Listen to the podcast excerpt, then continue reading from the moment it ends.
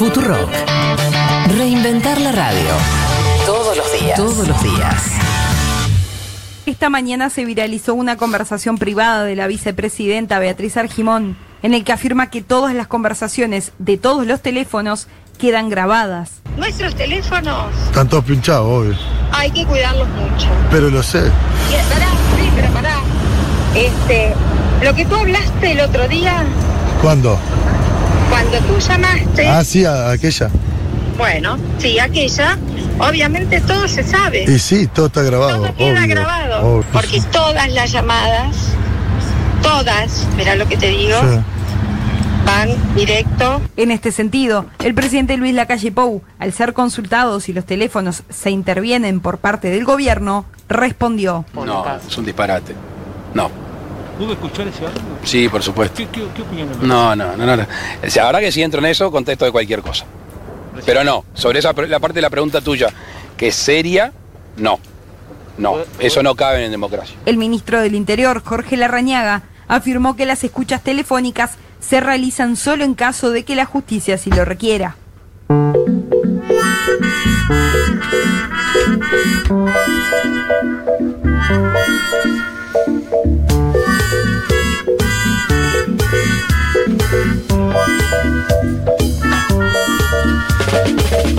Ay, esta chocotorta que estoy comiendo no me estaba, no está dejando preocuparme. qué, qué rica, ¿eh? Eh, Sí, qué bueno. Sí, muy bien. Lujo total. La verdad, qué buena forma de festejar el cumpleaños de Juan. De esta manera siento como que es un cumpleaños del fin de semana, ¿no? Como que sigue, se prolonga el sábado, domingo, quizás lunes. Claro. Está muy y bien. aprovechamos para festejar el Día del Padre también. Feliz día, Fede, que creo que es el único padre de, de un mundo de sensaciones. Gracias, muchas gracias. che, eh, el audio que... eh, eh, no, decía, el- la chocotorta impedía que me preocupe demasiado, pero qué cosa, ¿no? Eh, uno no se esperaba que Uruguay... En la cabeza de uno Uruguay es un país ejemplar en muchos aspectos, entre Sí. ellos en lo republicano, las Sí. instituciones, gobiernen Sí. unos u otros, ciertos códigos que no se rompen. Parece que estarían rompiendo los códigos. Y parece que están copiando unas cuantas cosas de los últimos años de Argentina, incluidas las llamadas telefónicas. Digo, ¿a quién Sí. creerle entonces? ¿A la vicepresidenta o al presidente de Uruguay? ¿Las escuchan o no las escuchan? No, el audio de la vicepresidenta es, Es tremendo. ilevantable. Pues además, no es que es, no es que es un secretario, que es la Claro. vicepresidenta diciendo nos escuchan y graban todo. Sí, y después nos pasan las transcripciones, más o menos. O sea, eh, dibujó el circuito entero. La Y ese audio se filtra además. Claro, claro. O sea, se el audio ese. Y, a, Claro, y no, y a- claro, a claro. mí me gusta la calle Pau y dice, bueno, igual si hago referencia a eso, puedo decir cualquier cosa o algo así, ¿no? Bueno, Sí. a ver, me, me muero de curiosidad por saber qué dice, si entra en detalle del audio este de la vicepresidenta. Además, que poco tiempo en el gobierno, ¿no? Porque no es que esto. ¿Hace cuánto asumieron en, en marzo? Marzo, sí, primero en de marzo, marzo. claro. Primero de marzo, el por mismo eso, a día ver. que...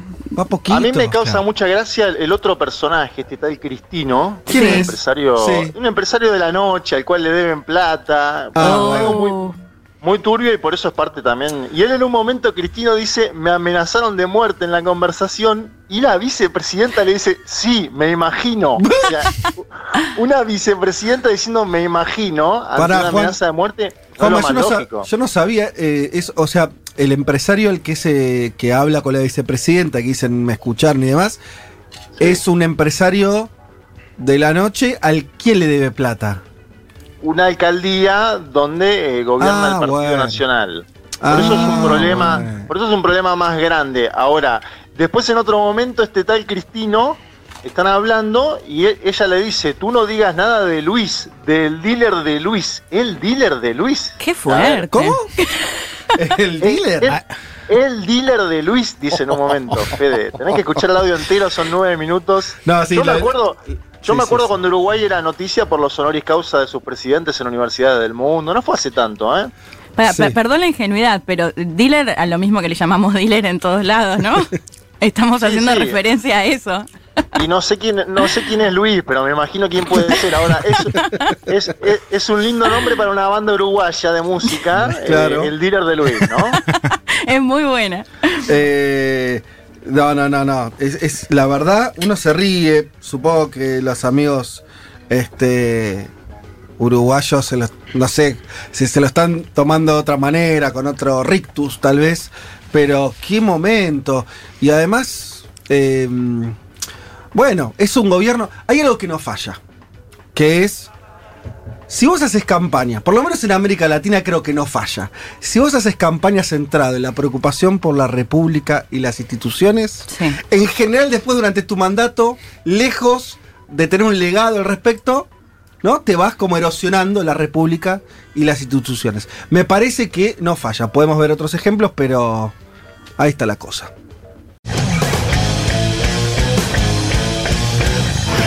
que estamos defendiendo el derecho a ser libre. Uma rígida política de controle da natalidade. I asked one of the top people in China. I'm going to deliver Brexit. Dicen que yo soy el presidente pobre. Pobres son los que quieren más. The International Monetary Fund is also 信心和决心不会变。 Nuestra gran nación, que viva México.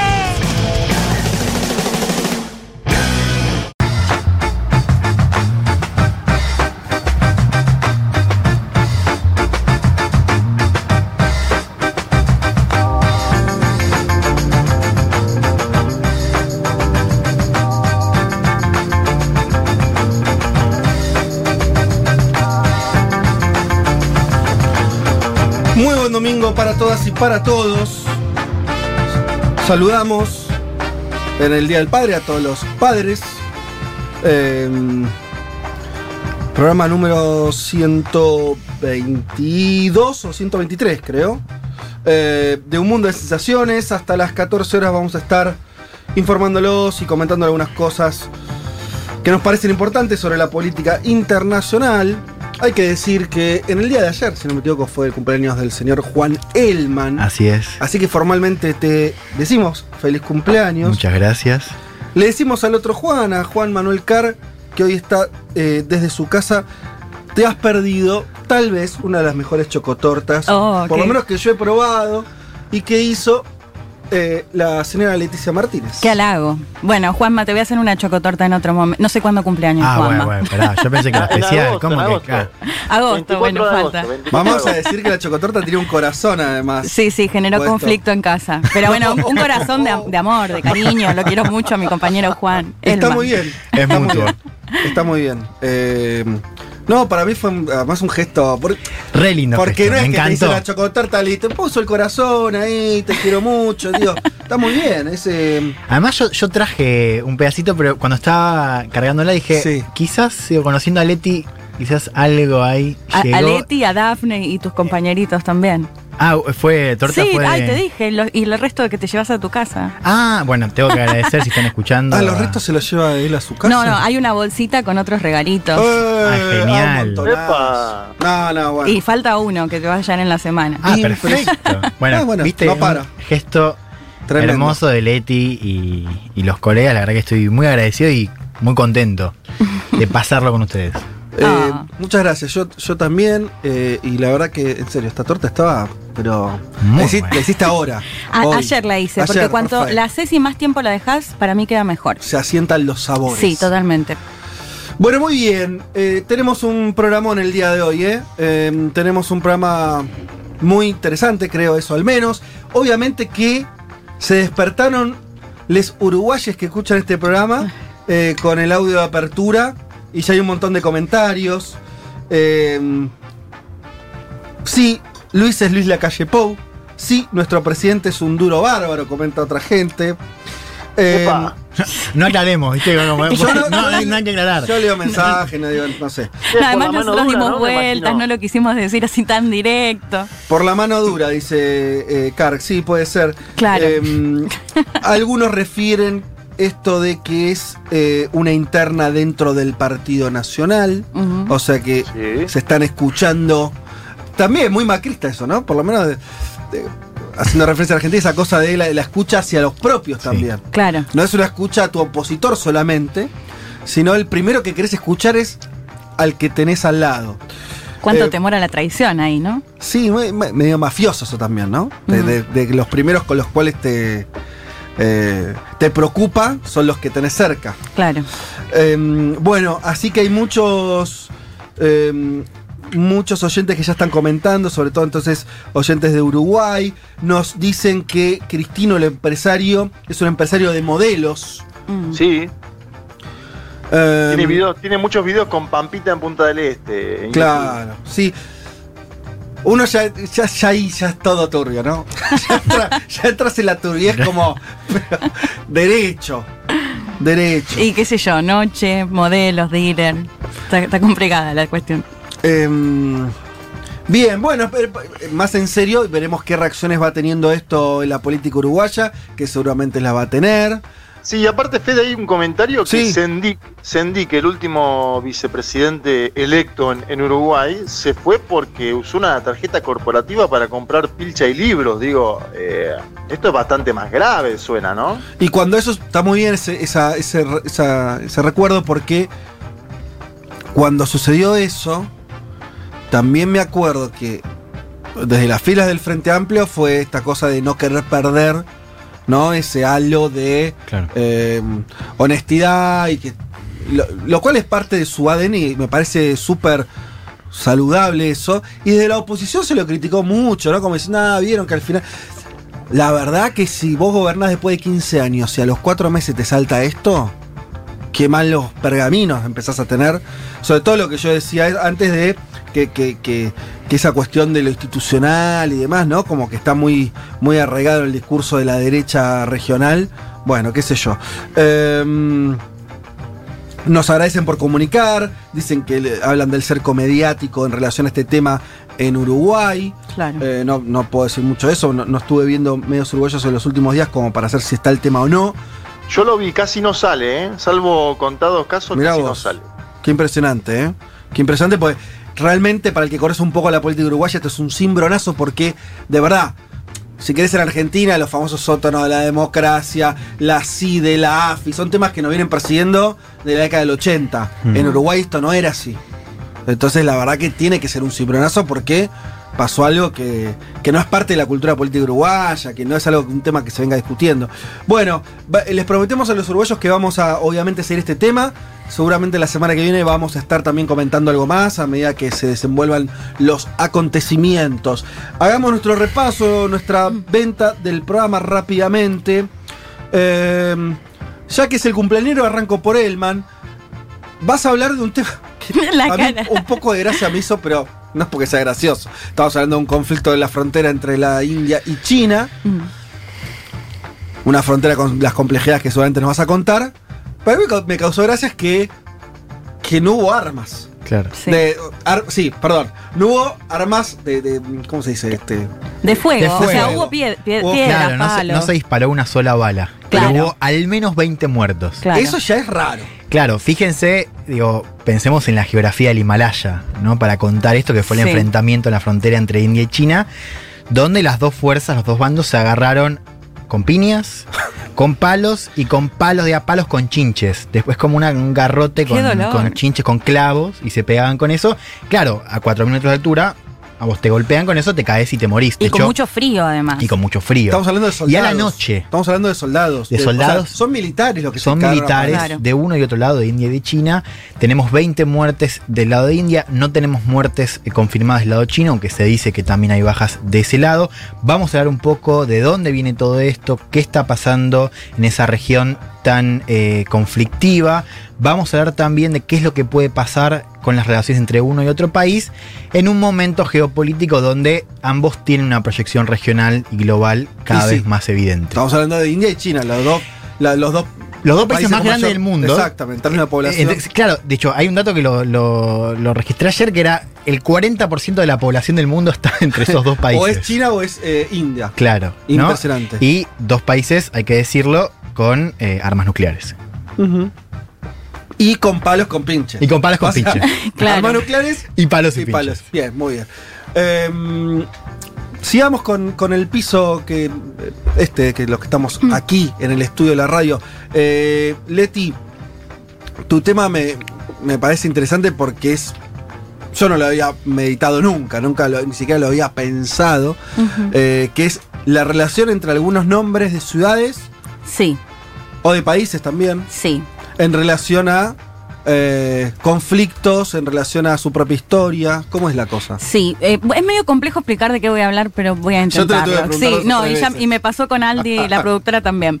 Eh, vamos a hablar de algunos, bueno, al menos vamos a tratar algunos ejemplos Sí. de nombres de ciudades y de países que generaron conflictos, como por ejemplo vamos a estar hablando del caso de Macedonia, Macedonia el país y Macedonia la región griega de Grecia, que generó un conflicto muy importante durante casi tres décadas Por, por, bien- por el copyright y el nombre. Sí, pero bueno, ahí hay todo un trasfondo Claro. que lo vamos a explicar en, en la columna. Y después vamos a tocar otros casos donde eh, se generan dudas también, ¿no? ¿Cómo se dice? ¿Beijing o Pekín? Ah, ¿Holanda bien. o Países Bajos?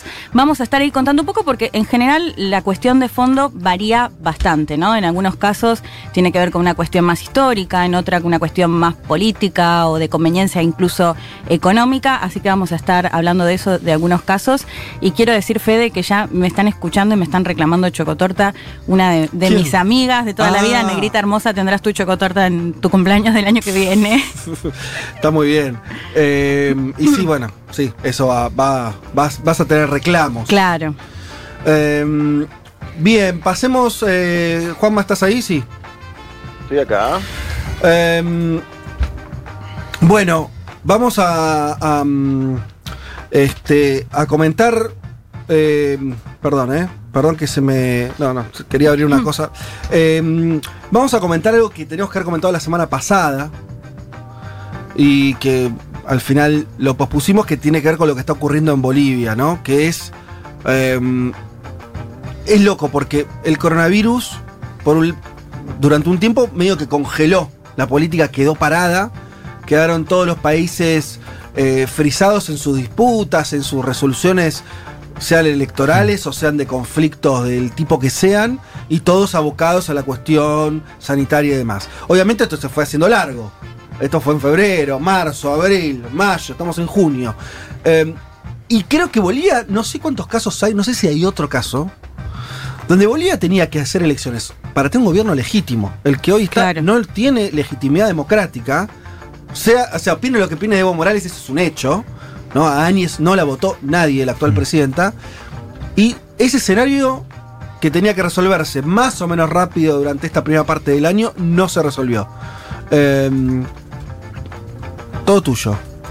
Sí, a ver, y aparte Fede fue una semana de noticias esta en Bolivia. Primero porque Janine Áñez le escribió una carta a Eva Copa, la presidenta del Senado, en la cual Áñez daba a entender que no va a promulgar la ley de elecciones, ¿sí? Medio, medio iba para ese lado la carta, porque había una fecha acordada por el Poder Electoral y el Poder Legislativo, que es el próximo 6 de septiembre.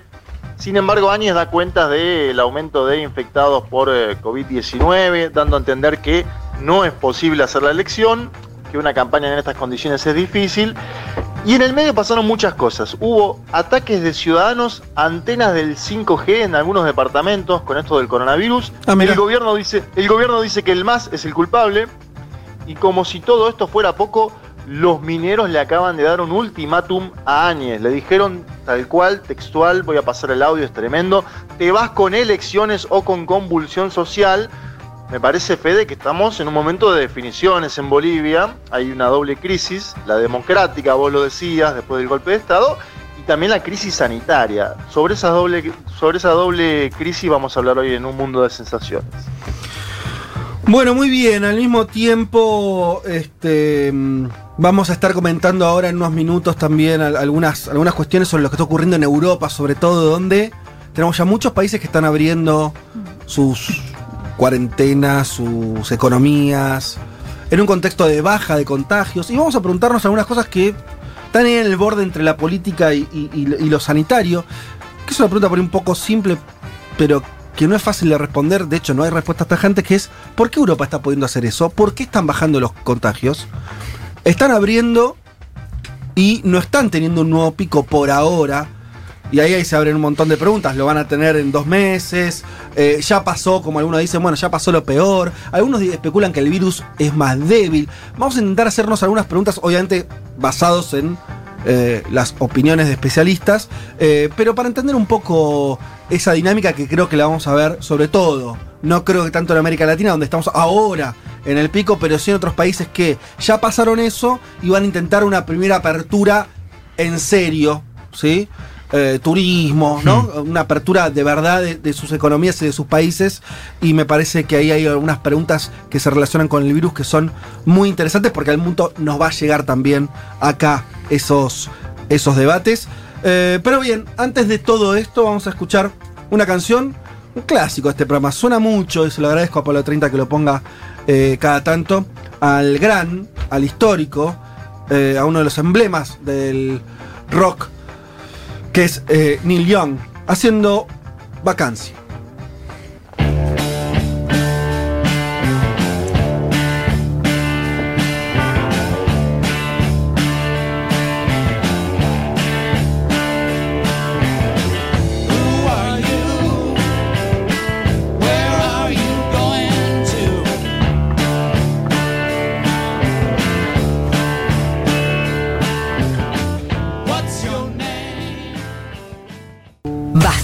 Carg, Elman, Martínez.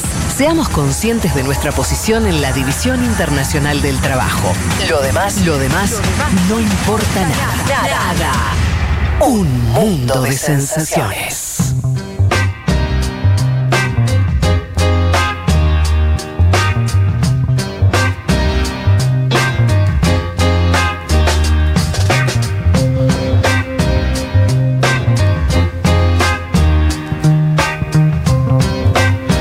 Comentábamos en la apertura que íbamos a tratar de, de preguntarnos, eh, de tratar de entender eh, cómo está haciendo y qué paso está dando, están dando varios países europeos que atravesaron, algunos de manera muy terrible, momentos de- de la pandemia.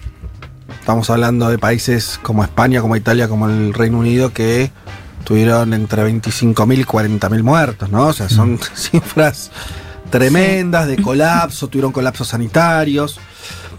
Eh, esos países están, en líneas generales, con sus diferencias, abriendo ya sus economías. España esta semana ya eh, termina más o menos de... Para darles una idea, España empieza a recibir aviones de distintos países, abren, abren sus fronteras. Eh, el Reino Unido, que siempre tuvo una cuarentena, ¿se acuerdan? Boris Johnson, que fue y vino primero que no pasaba nada, después que más o menos, después. Así todo, tuvieron un cerramiento a su modo de, de la economía y del país. También están, están volviendo a abrir, a pesar de que el viernes eh, hubo 173 muertos. Claro. no es que. Pero bueno, venían de cifras, ¿no? 800, 700, bueno. va- vienen baj- Claramente a lo que voy es. Todos los datos de todos estos países hablan de que tanto las muertes como los contagios bajaron mucho, sobre todo si tomás del último mes para acá. Claro, pero sí lo que llama la atención, Fede, es eso que planteabas, ¿no? Bajaron los números con respecto a los números monstruosos de los primeros días, pero siguen siendo muy altos. Sí, en España no, te diría, depende, eso ya depende de los países. Digo, Reino Unido tiene números, si vos decís que se- todos los días se mueran 170 personas por esta enfermedad, es una cifra muy relevante. España tiene cifras mucho más bajas, Italia también. eh, di- hay distintos escenarios en ese sentido, pero todos bajaron mucho. Sí. vos ves un gráfico, Sí, sí, todo y una curva descendente muy pronunciada. Ahí la pre- pregunta es por qué pasó eso. Y uno dice, bueno, nada, mirá, la respuesta es esta. ¿Sabes qué? No hay respuesta clara. Hmm. No hay respuesta clara de por qué pasó el pico de la enfermedad. Voy a decir, bueno, para un momento tenía que pasar. Bueno, qué sé yo, sí. Ahora, ¿por qué pasó en ese momento? Eh, que, reitero, eh, eh, los descensos empiezan, por lo menos en los países que lo tuvieron antes, ya hace un mes y medio, un mes, que empieza a tener una caída pronunciada y que fue permitiendo esa apertura. Esa es la primera pregunta. Pero se suma otra pregunta. Están, están abriendo, por lo tanto, están aumentando la circulación de gente. Y eso, por lo menos en los libros que más o menos estaban escritos, implica una mayor circulación del virus. Hmm. ¿no? Si vos abrís, como e- en ninguno de estos países se contagió, llegaron a la famosa, este, el, el contagio masivo, ¿no? Que te permite eh, tener cierta inmunidad. Eh, por lo tanto, la respuesta de por qué no habría otro rebrote, por lo menos queda abierta.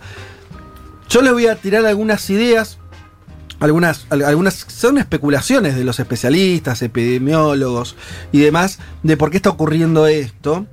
Eh, hay que decir una cosa respecto a Europa y que por suerte en Argentina no está ocurriendo, en Brasil creo que sí ocurre, que es, primero que hubo un cierto acostumbramiento a la cifra, a, a tener una cantidad de muertos, ¿no? O sea, son países que atravesaron una, una crisis sanitaria muy importante y normalizaron, ¿no? Cosa que en Argentina todavía no ocurre porque tenemos cifras muy bajas todavía, pero un número de muertos muy elevado. O sea, la idea de que hay un costo, de que esto tuvo un costo enorme, bueno, están pagando ese costo y- o lo pagaron y dijeron, ok, ya está, ¿no? Eh, eso, eso es así.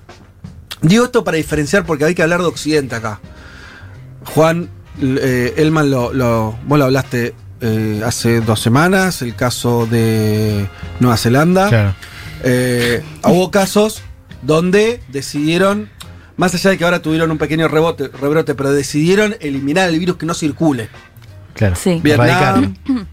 Sí, China que tuvo un rebrote ahora, pero también. Claro, o sea, Taiwán. países- hay muchos países que nunca, ninguno es occidental, y eso para mí es un dato Sí. muy importante, que dijeron, no, no, esto acá, vamos a hacer, esto no va a circular, lo vamos a eliminar y, as- y- y vamos a pagar todas las fichas en eso, y lo lograron. Y ninguno de esos países tuvo una cantidad de muertos pareci- ni, parecida a la europea.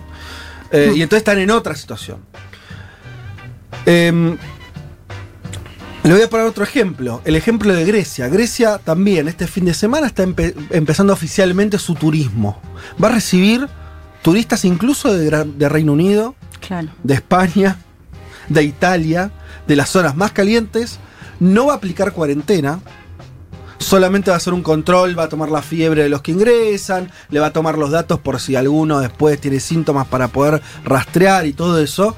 Y Grecia es casi un país virgen de coronavirus porque tuvo eh, solamente 190 muertos. Es uno de esos países que, como Argentina, cerraron muy rápido, aplicaron una cuarentena muy dura, le funcionó. Es un país que no es, no, no- no es Alemania, tuvo muy pocos recursos, pero con sus pocos recursos le fue bien. Y ese país también está abriendo. Y vos decís, pero ¿va a abrir? Sí. ¿Cómo funciona eso? Yo les tiro, acá son de vuelta especulaciones, pero la- la- las comento porque es algo que eh, no son especulaciones mías, son especula- especulaciones de especialistas de distintos países que están preguntándose eso. Y la respuesta es que al menos yo estuve recolectando, hay como grupos, ¿no? De, de- de- de explicaciones o de familias de explicaciones. Una que nosotros, que primero había llegado otra información, que es que el virus efectivamente se propaga más en invierno que en verano. Sí, En Europa están en verano. claro. Había mucha duda sobre eso, pero ahora vuelve a esa tesis. Que es, bueno, la verdad que este virus en los veranos se le complica reproducirse, en invierno no. Eso nos llevaría a una especie de teoría medio exógena, o sea, no importa lo que hagas, invierno o verano, y a una dinámica, sería horrible, pero verano puedes abrir, invierno tenés que cerrar, de alguna manera, o por lo menos extremar precauciones en invierno, y en verano poder estar un poco más normal. Hmm. Esa se- es una. Hay gente que dice que no es así, ¿eh? Por eso te de digo. hecho, nosotros lo podemos decir, Fede. Si acá llegó cuando todavía hacía calor. Sí, pero. En marzo. Pero. Pero uno que defiende esta teoría te diría, bueno, pero no casualmente, en la medida en que, que entraste en los finales de otoño, principio del invierno, te aumentaron los casos. Sí, pero, Sí. eh, pero en marzo ya se empezó a esparcir bastante. No, pero yo no estoy diciendo, acá, la teoría no es que en verano calor. no. bien, Ah, pero no es que en verano no circula. No, claro, Claro. No es que no circula, pero Otros muchísimo números. menos, lo cual te permite, bueno, hacer Claro, medio liberar Claro. un poco más. la vida que, que llevamos. Claro. La otra teoría es que el virus genéticamente, no, no quiero ah, poner palabras que no sé explicar, pero se estaría debilitando. Esto también está muy cuestionado, sobre todo lo dijeron epidemiólogos, epidemiólogos italianos. Eh, la teoría está cuestionada, eh, pero la idea de que este, eso, de alguna manera, el, el virus o por mutación genética se fue modificando. De vuelta, no algunos sostienen eso, pero no la mayoría. Al final, Mañalich de Chile tenía razón, se está convirtiendo en buena persona. Bueno, algunos dicen eso, pero tiene más consenso la idea de que, y esto, esto, es- esto puede ser interesante, que finalmente la- las personas asintomáticas o con síntomas muy leves contagian menos, o no contagian directamente.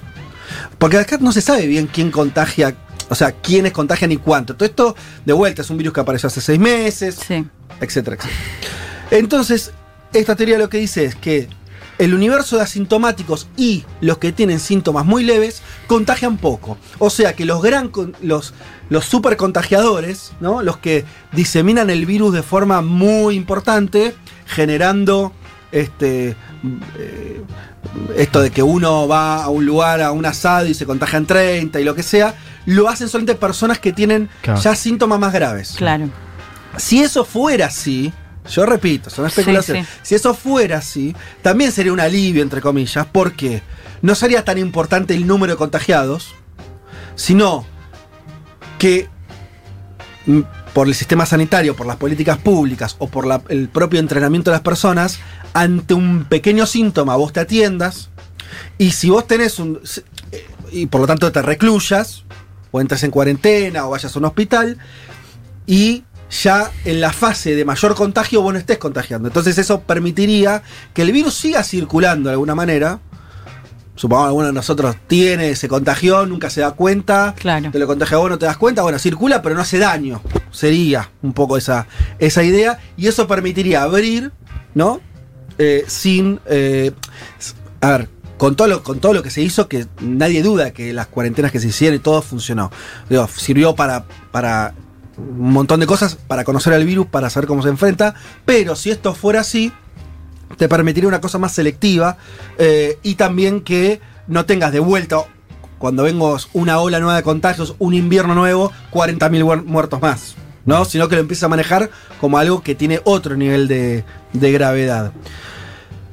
Y por último, hay otra idea que es. eh, yo creo un poco menos en esa, pero que todo lo que atravesamos, distanciamiento social, cuarentenas, lavate las manos, generó un comportamiento distinto de las personas y que también impide la propagación ahora del virus de, de- de la misma manera que lo permitió en Europa en marzo. ¿Cómo? ¿En qué sentido? Perdón. Claro, ahora la gente se cuida más, se lava las manos, eh, no va a eh, lugares cerrados a estar con mucha gente.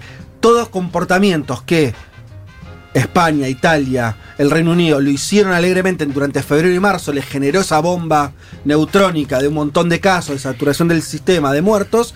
Si la gente Claro. aprende, entre comillas, a vivir de otra manera, el virus no se propagaría de esa misma forma, con esa letalidad, con esa violencia.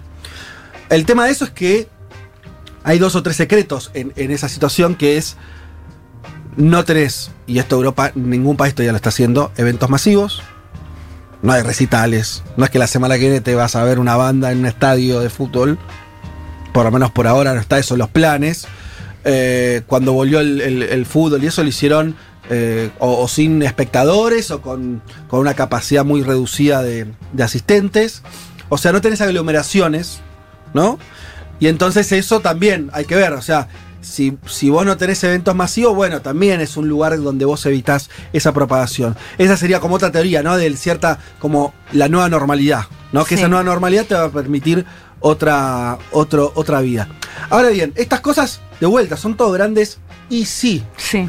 no sí, se sabe. totalmente. La verdad que a lo que voy es, después de seis meses, y por eso lo comentaba acá, algo de estas, de estas cuestiones está en la cabeza de los europeos que están haciendo esto. Si no, estarían locos, ¿no? Digo, si no, los griegos estarían abriendo sus fronteras al turismo. Bueno, en dos meses van a estar muriéndose en las calles. Claro.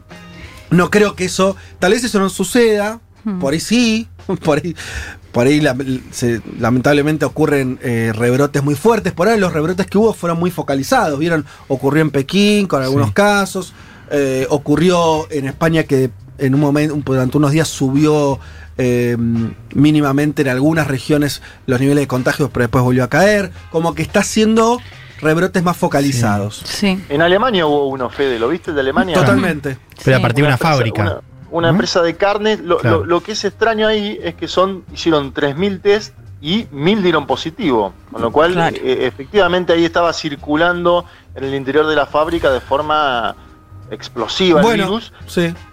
Pero bueno, eh, lo- estaba focalizado en la fábrica, es decir, eh, eh, en toda esa ciudad no es que se expandió el virus, se expandió solo en la fábrica. Es interesante el caso. Y esa fábrica sí, ¿sabes por qué? Porque además se han ahora de vuelta, son especulaciones, certezas hay recontra pocas. Sí. O sea, sí, la única certeza sigue siendo que el distanciamiento social funciona.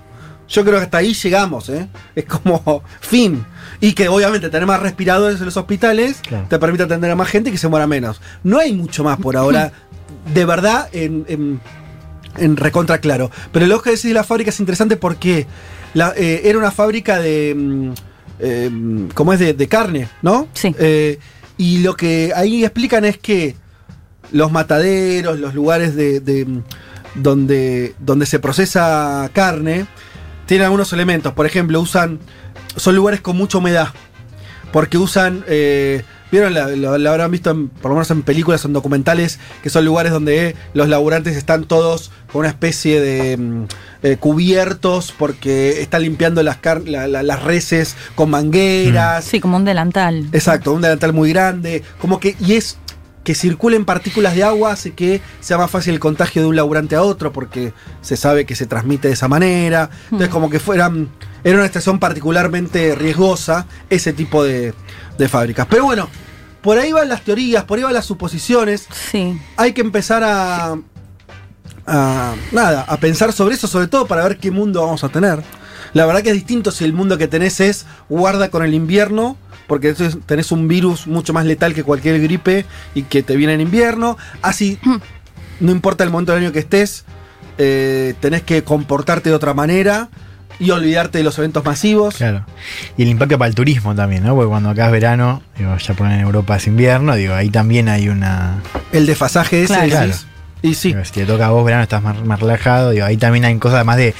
más localizado, ¿no? El turismo. Digo, puede ser una. Y si el turismo, lo vamos a ver en el caso de griego, que para mí va a ser muy una, un- un- un- una muestra muy importante, porque los griegos es un territorio casi virgen de contagio Claro. y le van a llegar turistas que o tuvieron coronavirus o por ahí lo tienen, seguro, porque no van a poder controlar eso. Se sabe que el control de tomar la fiebre sola- solo no.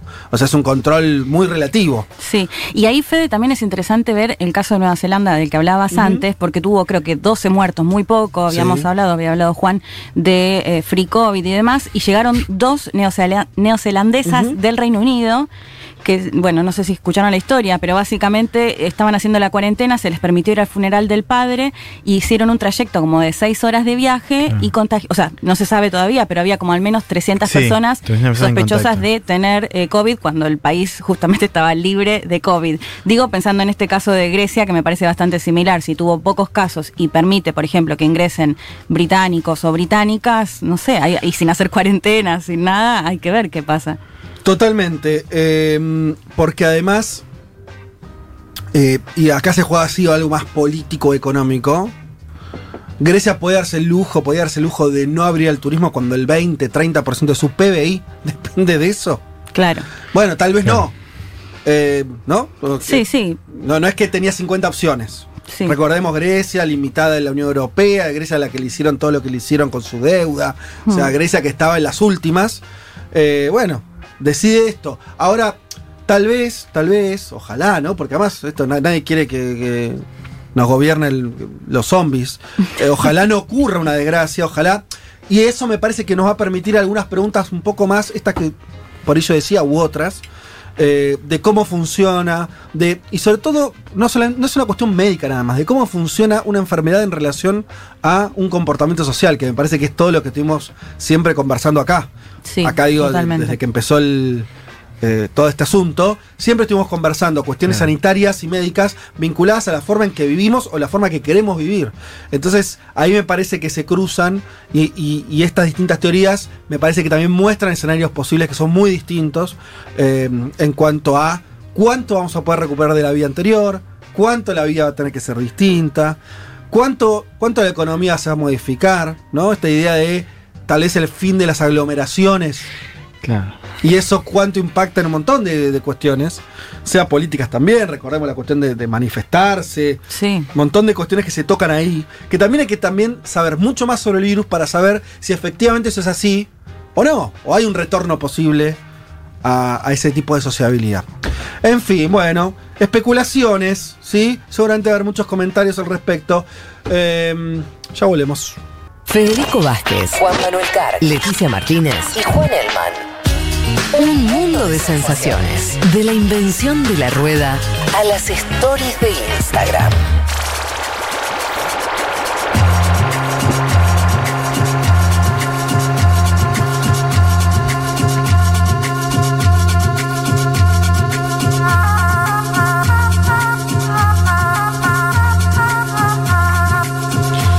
Bueno, como suponía, cantidad de comentarios, cantidad de comentarios sobre esto. Obviamente gente diciendo cosas que sí, yo, a ver, lo digo de vuelta. Yo dije que eran No, grandes, lo- sí. No dije pasa esto, esto y esto, ¿eh? No lo hagan calentar a Fede, No me que su calentar. Ay, sí, día, sí, sí, por que lo hagan calentar, que lo hagan calentar. Pero lo dije o no lo repetí, ¿no? Lo dijo varias veces, habló de No sé. especulaciones, de teorías, de suposiciones. Y también dije que no era la teoría de las conspiraciones. Estas son todas las cosas que dije son reportajes a epidemiólogos, a sanitaristas, ¿sí? Eh, de distintos países, de gente que hizo estudios. eh, se- sobre todo tomé Europa porque quería hablar de Europa. España, Alemania, ¿sí? De ahí vienen las cosas que comenté, no se me ocurrieron a mí. ¿Por qué? ¿Qué están diciendo? Bueno, y Ecuador, que hace calor, y Brasil, lógico, sí, yo la verdad que no tengo idea. O sea, eh, no tengo idea, digo, no tengo una respuesta para eso. De hecho, esas teorías tampoco la tienen. No es que cierra perfecto. No, además te pregunté justo por eso y, y lo- y respondiste. Digo, de acuerdo a lo que están planteando. No, sí. eh, eh, claro, ellos plantean países todavía más cálidos que Argentina. Claro. ¿no? Que va a decir, bueno, che, ¿y ¿cómo puede ser que en Manaos, que no sé, Sí. hace 30 grados todo el año, eh, haya tenido una explosión? Sí, bueno. Lo otro, lo otro que.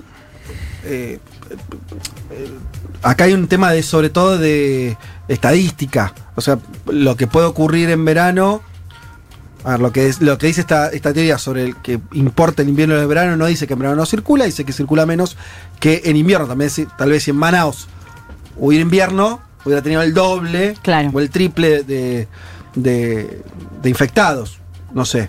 Eh, es interesante que nos están escribiendo muchos de Europa. Leo algunos porque me parece que, que hacen a la cuestión. Eh, en Europa también algo está pasando, es que todos los negocios locales están teniendo una tecnología desinfectante muy grande.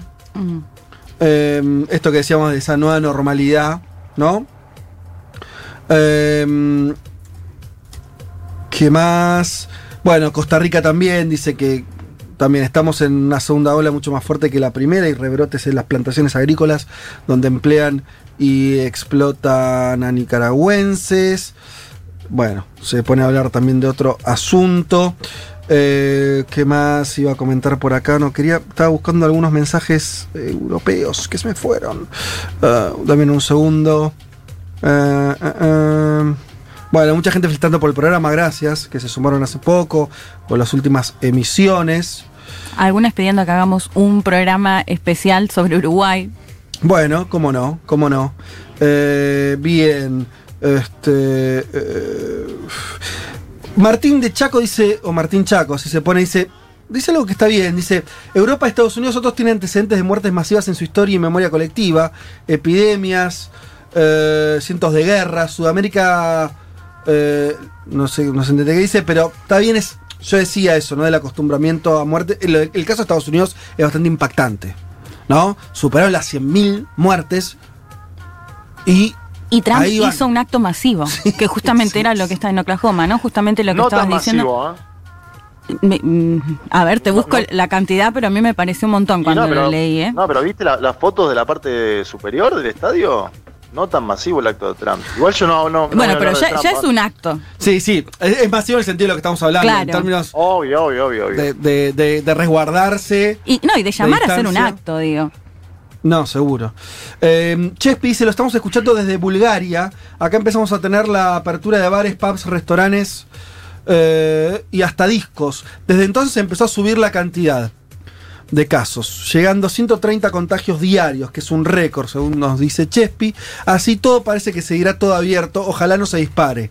Bueno, ven que hay de vuelta un cálculo distinto. Bueno, ¿cuánto es tolerable? Claro. ¿No? Que de vuelta, ¿eh? hay otros modelos. Y yo insisto con lo de Nueva Zelanda, más allá de ese rebrote que vos contaste, eh, Leti, que tuvo que ver con, con- con un caso muy particular y demás. Sí. Fueron exitosos. Vietnam Sí. fue exitoso. Entonces Sí. hay casos, hay, hay otra forma de, de hacer esto, que es sacar de circulación al virus. Ojo que son países que tienen también historias ya con, Con- pandemias. Sí, sí, una geografía muy particular. Claro. Digo, esto decías vos de Europa, hay una circulación que es imposible de detener en algún momento porque así está, digo, así es el, el continente y para países que dependen en buena medida de su turismo, digo, también es una situación mucho más grave. Yo solo señalar ese componente. Totalmente. En Alemania nuestra hija, nos dice Mar, nuestra hija de 7 años empezó a ir a la escuela la semana pasada. Los grados no se cruzan, pero nos preguntamos qué va a pasar. Bueno, es esa, esa- yo quería transmitir esa sensación. Debe haber la cabeza de los europeos está preguntándose qué on, qué va, no hay una incertidumbre ahí fuerte. Claro, bueno, y con las escuelas, tanto en Francia como en Israel, por contagios tuvieron que cerrar algunas escuelas. O sea, no se dio marcha atrás totalmente con la medida, pero sí fueron cerrando de acuerdo a los focos de contagio. Eh, bien, bueno, había más mensajes. Bueno, hay muchos mensajes, eh. disculpen que, que no vamos a poder leer a todos, pero si no, se nos pasa el programa. Eh, vayamos ya, Juanma, a meternos con Bolivia, porque mm, de vuelta, me parece que eh, yo no encuentro muchos ejemplos de... Realmente Bolivia necesita una salida política. O sea, es un país que tuvo un golpe de Estado, que tiene un gobierno que no eligió su pueblo, eh, y, mm, tiene a Evo Morales exilado en Argentina. O sea, eso tiene que tener una salida política. Y la verdad que el coronavirus congeló eso. eh, y ahora, bueno, vas a contar si eso está. Vuelve a arrancar, no arranca. ¿Qué pasa? Sí, decíamos semanas atrás, Fede, que había acuerdo eh, entre el Poder Electoral y el Legislativo para ir a elecciones en una fecha particular, el próximo 6 de septiembre. Era una noticia muy importante. Vos lo decís, Bolivia transita una situación institucional muy compleja tras lo que fuera el golpe de Estado a Evo Morales. Tiene un gobierno no electo por las urnas, tras un golpe de Estado que se basó en un informe de un supuesto fraude que ahora los medios norteamericanos como The New York Times y The Washington Post dicen que no existió. Eso es tremendo también.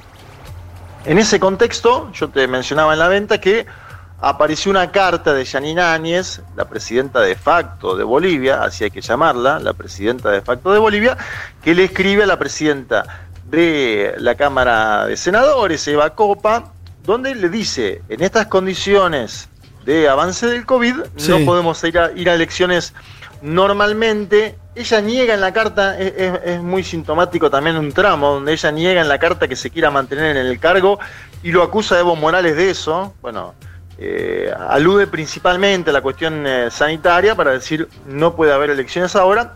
Y lo hace también en torno a proyecciones, esto es así, proyecciones del gobierno que dice que habría en julio próximo 100.000 casos de coronavirus en eh, Bolivia, con todo lo que eso significa, eh, estaban aumentando progresivamente los casos. Y además, Fede, esto que vos mencionas del mundo, porque en otros países del mundo, eh, el Estado español, por ejemplo, se postergaron elecciones. Sí. En el País Vasco, No, en es que Galicia. si nosotros suspendemos un segundo lo que pensamos de Áñez, no es que dice algo que no tiene ningún tipo de lógica. La verdad que tiene algo, algo de lógica contemplar la estación sanitaria para hacer No es el día de la elección nada más, es la campaña, todo, ¿no? todo un proceso. Sí. El tema es que en esos lugares, en Sí. el País Vasco y en Galicia, no hubo un golpe de Estado hace poco claro, tiempo. claro, obvio, obvio. Eh, y hay que decir además que Áñez asumió como presidenta transitoria, interina, que ella misma dijo que solo llegaba para convocar a elecciones en un plazo de 90 días. Esto fue en noviembre del año pasado, en noviembre del año pasado, y no sabemos todavía si se va a votar en septiembre de este 2020, es decir, Áñez casi con seguridad va a cumplir un año en el cargo, casi con seguridad, eh, sin haber sido votada, vos lo decías, más que por el 4% de las y los electores, que es lo que sacó su partido.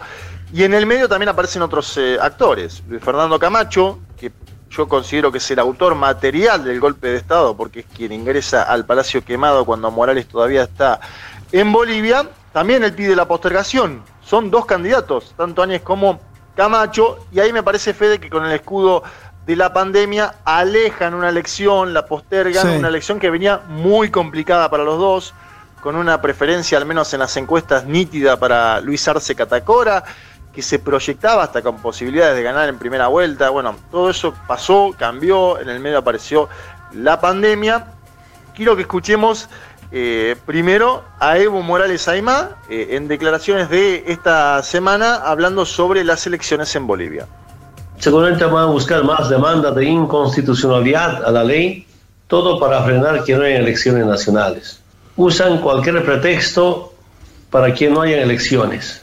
Saben que el pueblo es tan consciente, saben que el pueblo va a definir el futuro de Bolivia. Saben que el pueblo va a recuperar la- mediante la democracia la patria. Entonces, los antipatrias no, no quieren las elecciones. Bien. Bueno, ahí decía, lo- los antipatrias no quieren elecciones. Es, es entrevistado por un medio boliviano que es Cauchazún Coca, uno de los pocos medios bolivianos, Fede, que saca a Evo Morales. Eh, hay como un cerco mediático también muy fuerte ahí. Y creo que es compleja también la situación para él, ¿eh? porque tiene que pedir elecciones, porque fue apartado por un golpe de Estado.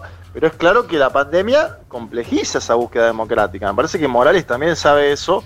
eh, y, y es un escenario complejo para los dos líderes, para la presidenta de facto, porque haga lo que haga, va a tener señalamientos, y para Evo Morales también, porque fue apartado tras un golpe y pide una búsqueda democrática. Juan, Evo está, está apoyando entonces la convocatoria en septiembre. Sí, a ver, eh, eh, el MAS quería que se vote en agosto incluso, de acuerdo a lo que salió en la Asamblea Legislativa hace tiempo, está, está pidiendo que haya elecciones el 6 de septiembre, sí. Es decir, que, que- que no, que no se extienda mucho más en el tiempo.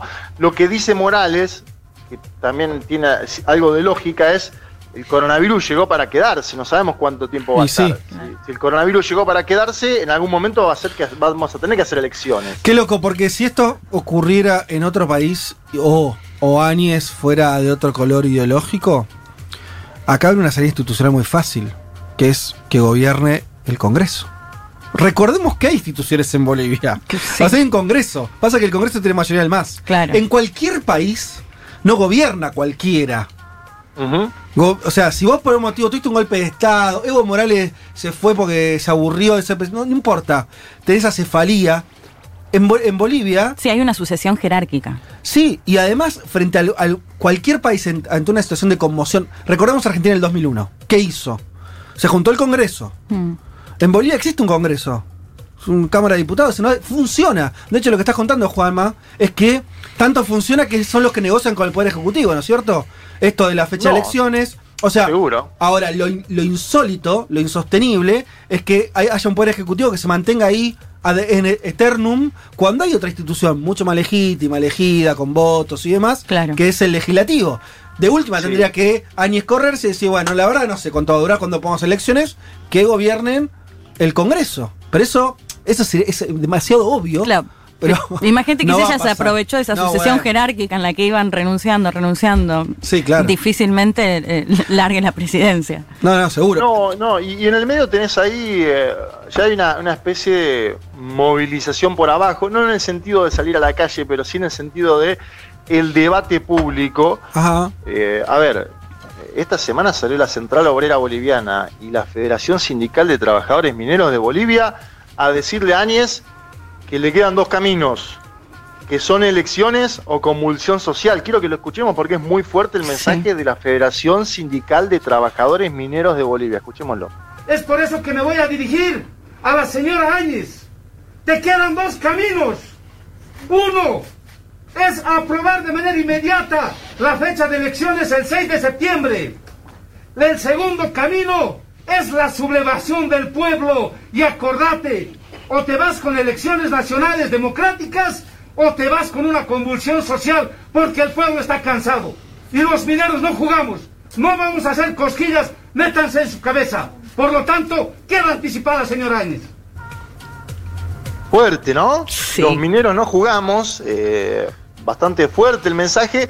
Que tiene que ver con un contexto, porque también hay eh, poblaciones en Bolivia que están alertando de que no les alcanza la comida para eh, eh, llevar adelante la, la cuarentena, una situación muy compleja. Y además tenemos esto, ¿no? Un avance muy preocupante del coronavirus.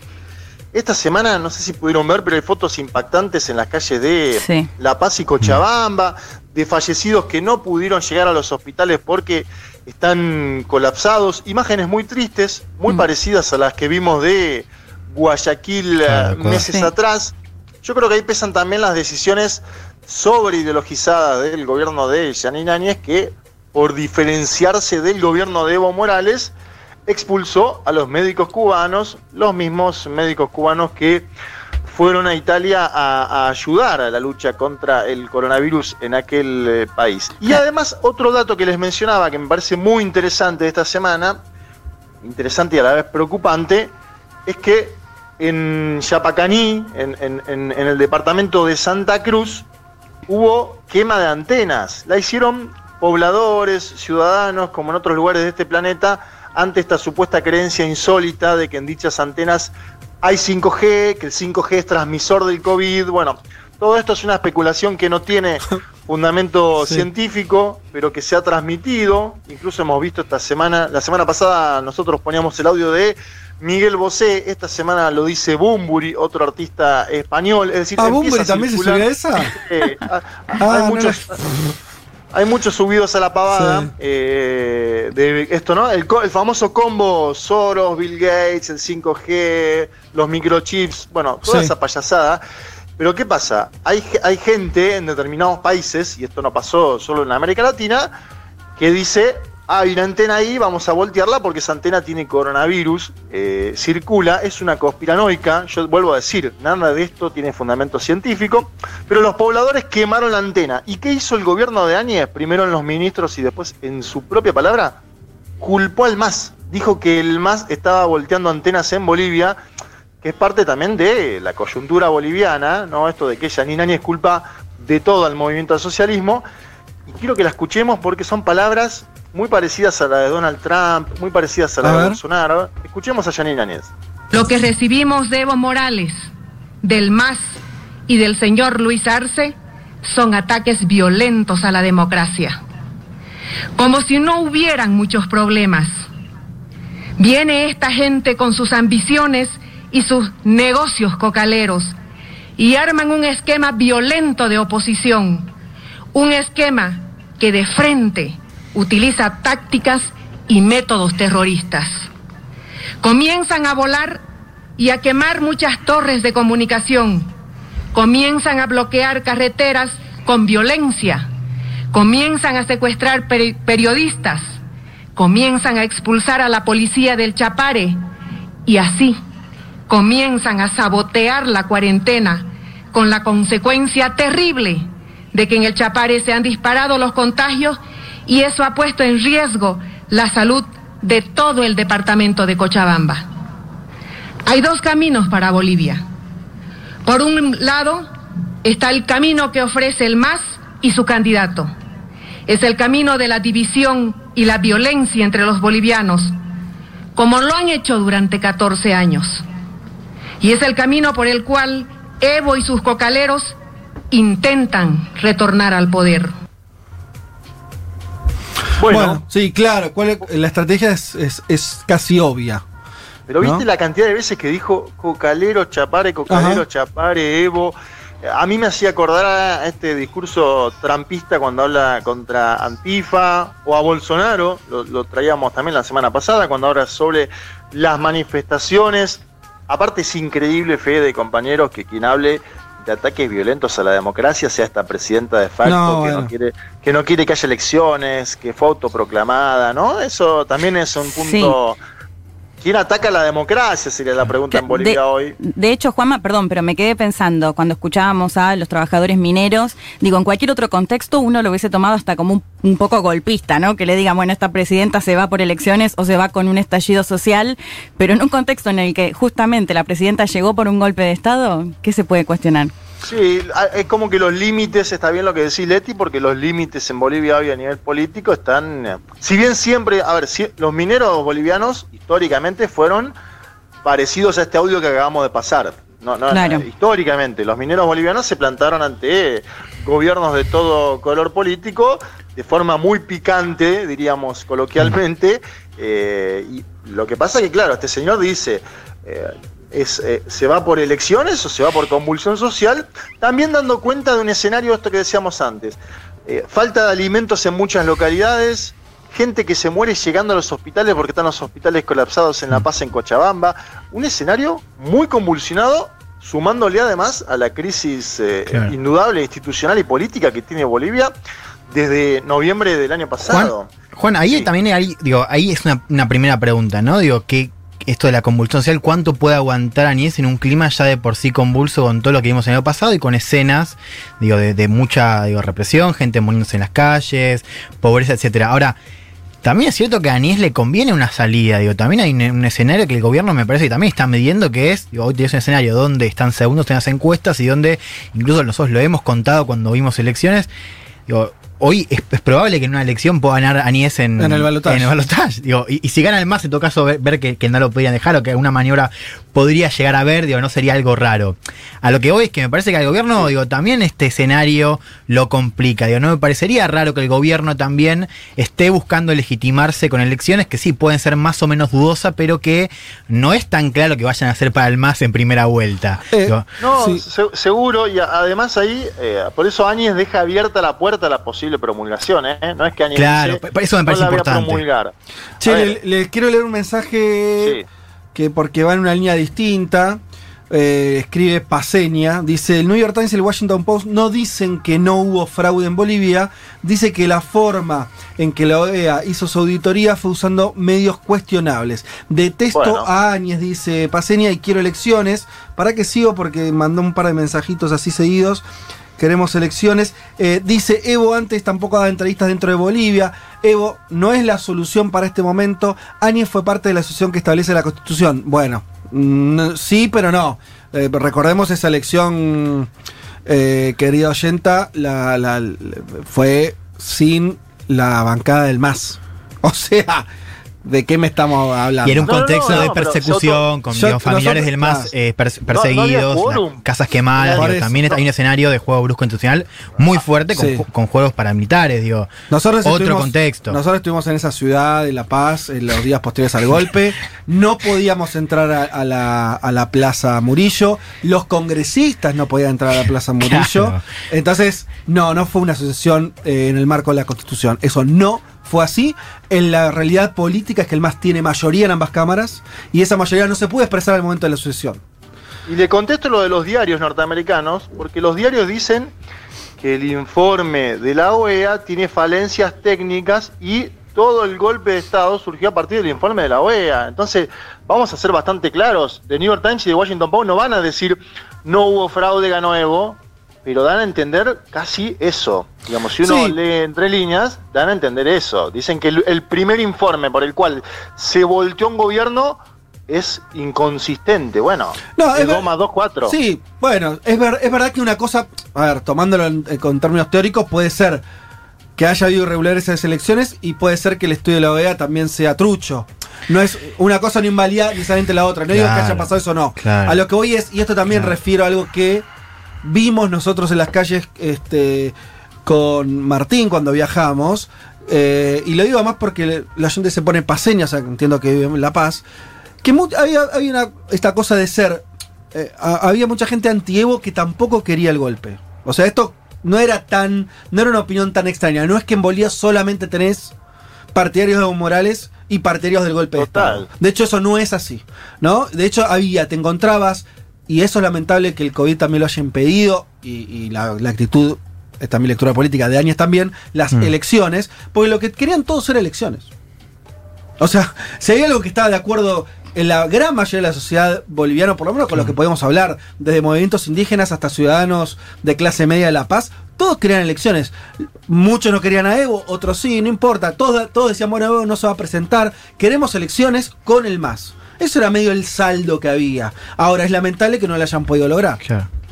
No, y los mineros, Fede, Sí. en este discurso ultra incendiario que dan, también en un momento dicen, este no era el cambio que nos dijo Áñez, que, porque a ver, tanto los mineros como la COB son los que empujan a Evo Morales a la salida en un punto, se da por el, eh, eh, este informe de la OEA, pero es en la misma jornada donde ellos le dicen, bueno, el presidente por ahí tiene que irse, y se da esa, bueno, esa seguidilla lastimosa donde Evo Morales hace aquella conferencia en el Chapare y después un avión de México lo busca, etcétera. Ya conocemos todo eso, se juramenta años después, sin quórum, se autojuramenta presidenta del Senado y después presidenta del país. eh, no estaba en esa línea sucesoria que dice la oyente. Eh, es, lo que decís vos, hay un pedido de elecciones que está hace tiempo y que eh, por el coronavirus también está bloqueado de alguna forma. Yo para ir concluyendo te quiero hablar de fechas. El 24 de junio, Sí, 24 ahora. de junio es la fecha límite en la cual Áñez tiene que definir si promulga o no la ley de convocatoria a elecciones para el 6 de septiembre próximo. Eva Copa, que es del MAS y está en el Senado, le dice, si no promulga ella, voy a promulgar yo la ley y vamos a votar en agosto. Interesante eso porque, Ah, Porque, tiene la claro, facultad, ella tiene la facultad, como eh, en Argentina también existe eso, si el Poder Ejecutivo te, te veta la ley, si el Congreso la vuelve a votar, es ley. Y el presidente Bueno, no tiene facultad de volver a vetar. No, y, incluso le está diciendo vamos a adelantarla porque la primera fecha que votó eh, eh, el, el Parlamento es en agosto. Entonces Mm. también hay, hay una negociación entre el Parlamento y Janine Áñez, que es, es pública, pero bueno, lo que le dice Copa es, ¿no querés votar en septiembre? Mirá que vamos a votar antes, vamos a votar en agosto, hay que ver, todo esto eh, es complejo. Y además el gobierno dice, nosotros queremos ir a elecciones, pero sí hay informes científicos que nos permitan avanzar en eso. Bueno, hay, hay presiones del legislativo, de los mineros, de parte de la sociedad civil para hacer la elección. La gran pregunta es si promulga o no la ley Janine Áñez y se va a haber o no elecciones en septiembre en Bolivia. Me parece que tenemos que estar muy pendientes porque digo que es una elección clave no solo para Bolivia, sino para todo el continente. Espectacular, Juanma. Un mundo, un mundo de sensaciones. Vázquez, Carg, Martínez, Elman. Información justo antes de la invasión zombie.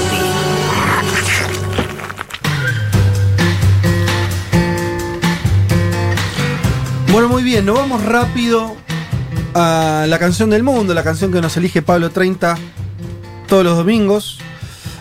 Y en este caso vamos a escuchar una banda muy ochentosa. Muchos la van a conocer, otros Sí. no, pero es Aja, que tuvo tal vez un hit, tuvo otros, pero ese, ese rompió todo.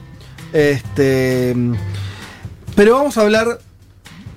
Primero vamos a decir, es una banda de Noruega. Yo Sí. eso no lo sabía. De hecho, creo que Yo es la única banda de Noruega Mirá. más conocida acá, me parece. Pensé que era, que bueno, cantan en inglés. Yo pensé Sí. que era yankee, pero bien. Banda noruega entonces.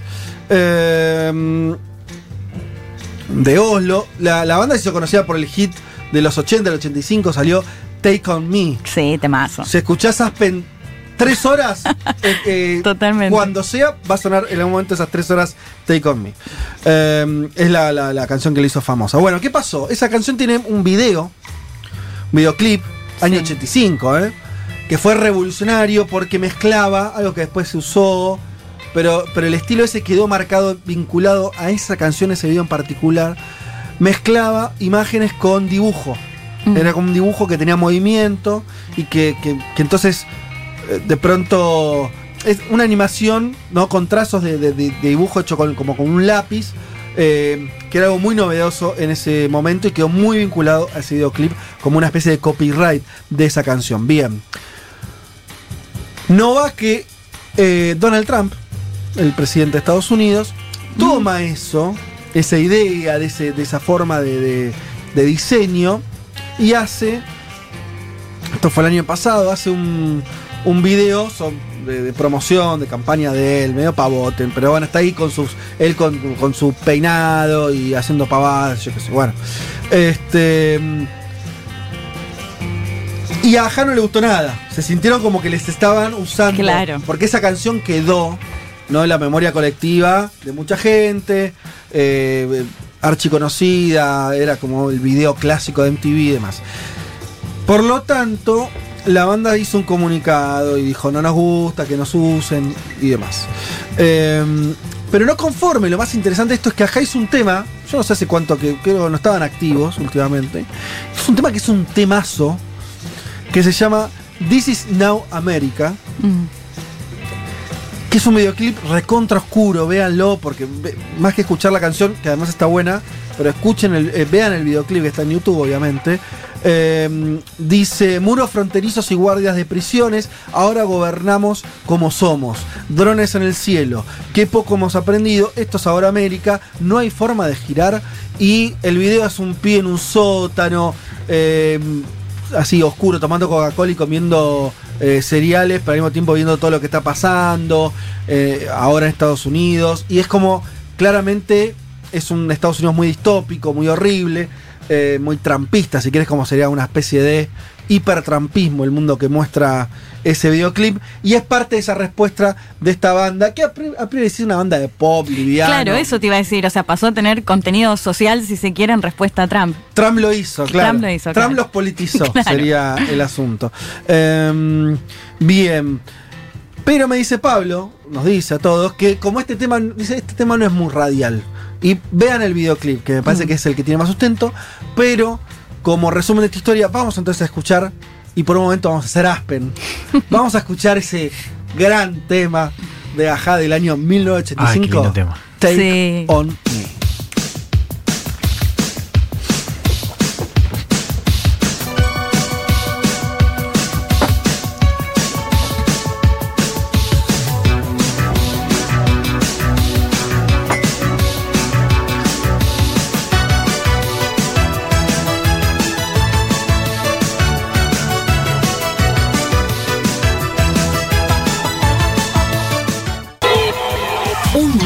Sensaciones. Vázquez, Carl, Elman, Martínez.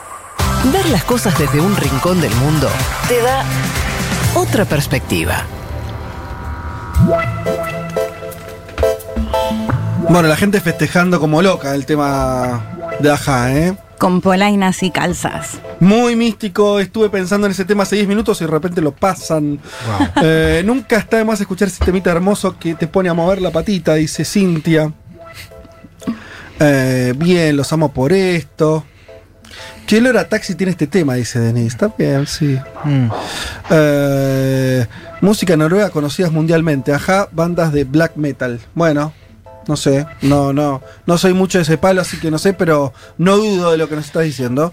Eh, Kiki Flores, soy un himno acá, se ponen todos como locos cuando suena. Ah, Kiki Flores son, eh, creo que nos escuchan desde Oslo, si no Ah, me equivoco. Ah, ¿son ellos? Eh, son ustedes, ¿no? Que nos deben una foto, si son ellos. Bien, ahí va el pedido. Eh, bien.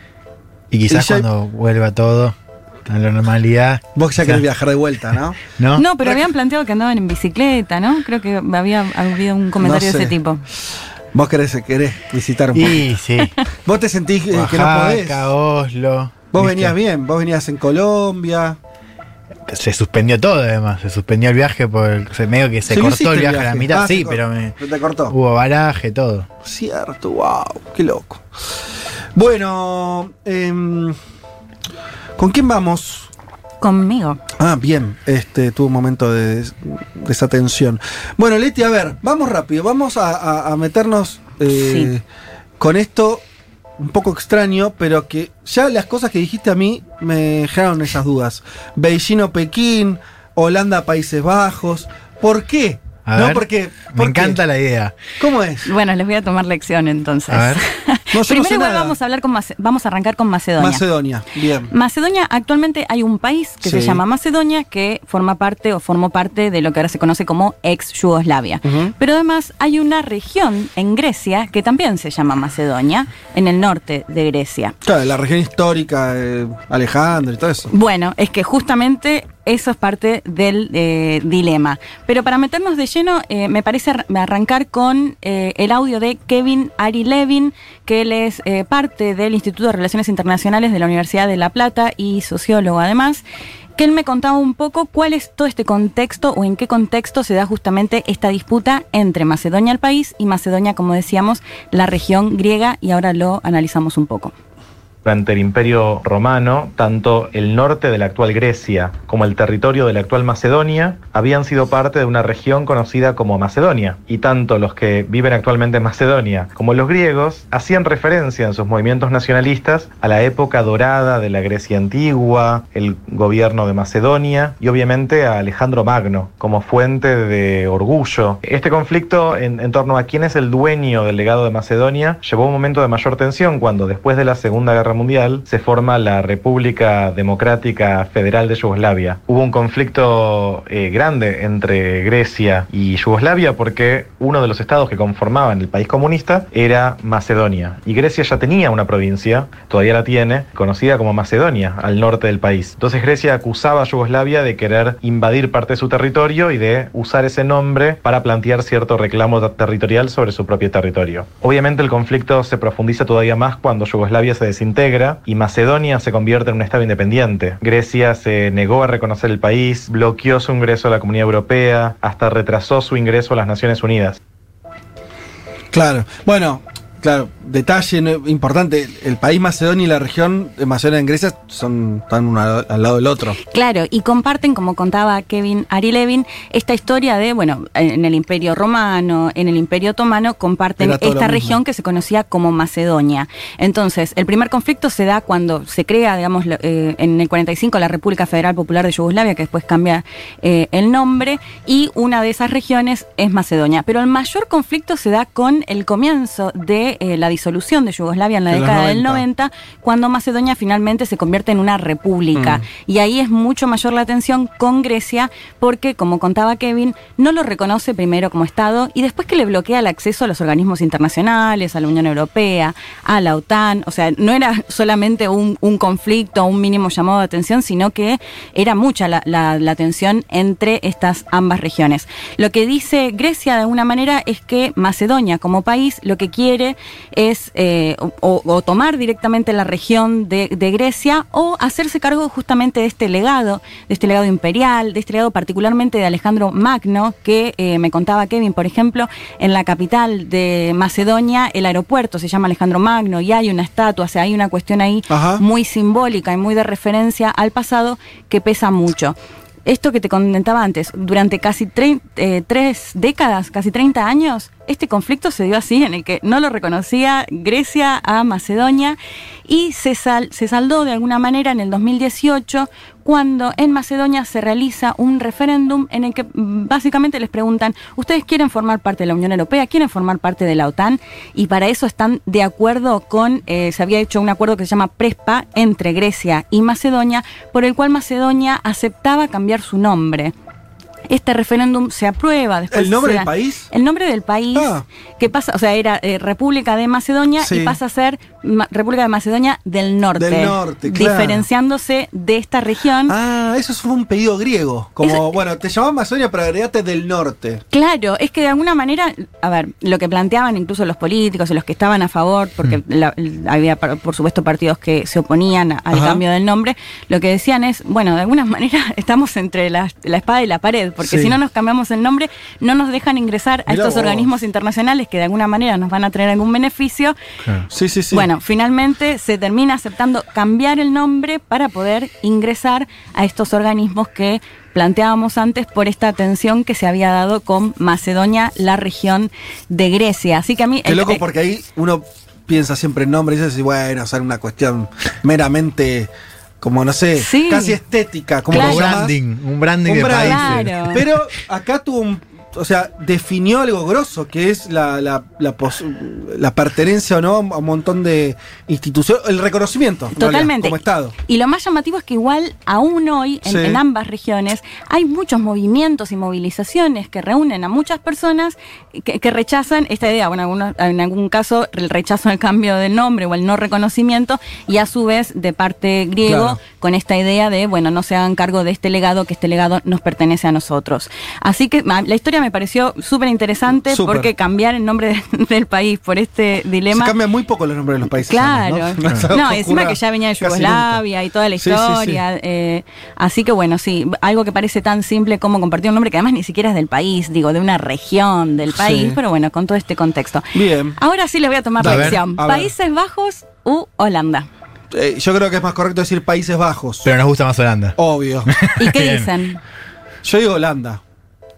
Yo digo Holanda. Ay, qué mal. Bueno, ahora vamos a escuchar a, a Gastón Rieder.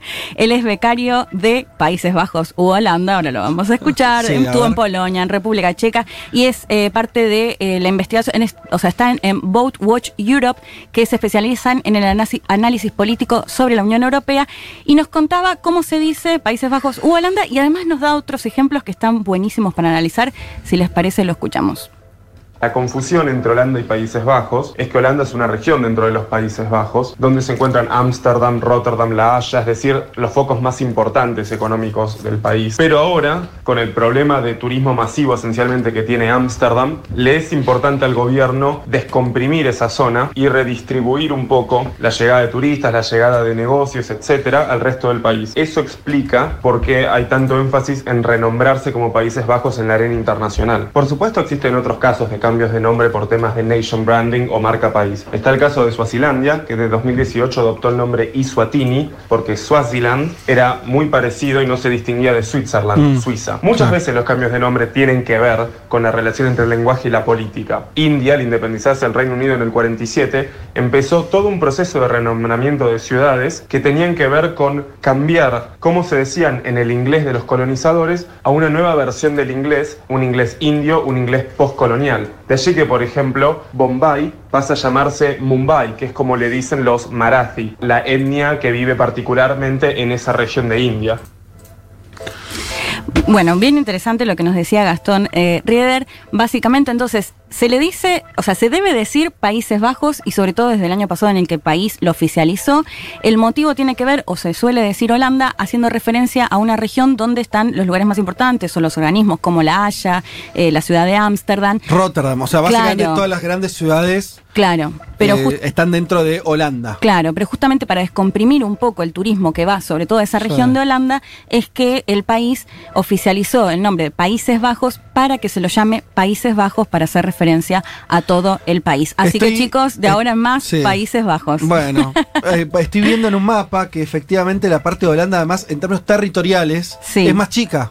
O sea, no es ni Claro. siquiera la, la mayor parte de los Países Bajos. Claro, claro. Así que hay alguna consistencia ahí en el sentido de que eh, si vos tenés, no sé, estoy haciendo un cálculo rápido, pero es un tercio, un poquito más. Claro. Solamente Holanda tiene sentido. La verdad que Holanda suena más lindo. No sé, el mango que decís. Yo- suena más lindo. Sí. Es histórico, porque siempre fue Holanda. Hay, hay- Sí. hay un tema de Spinetta que se llama Holanda. Ya está. ganó Listo, Holanda. Vos, Juan, ¿vos qué decís? ¿Holanda o Países Bajos? Holanda.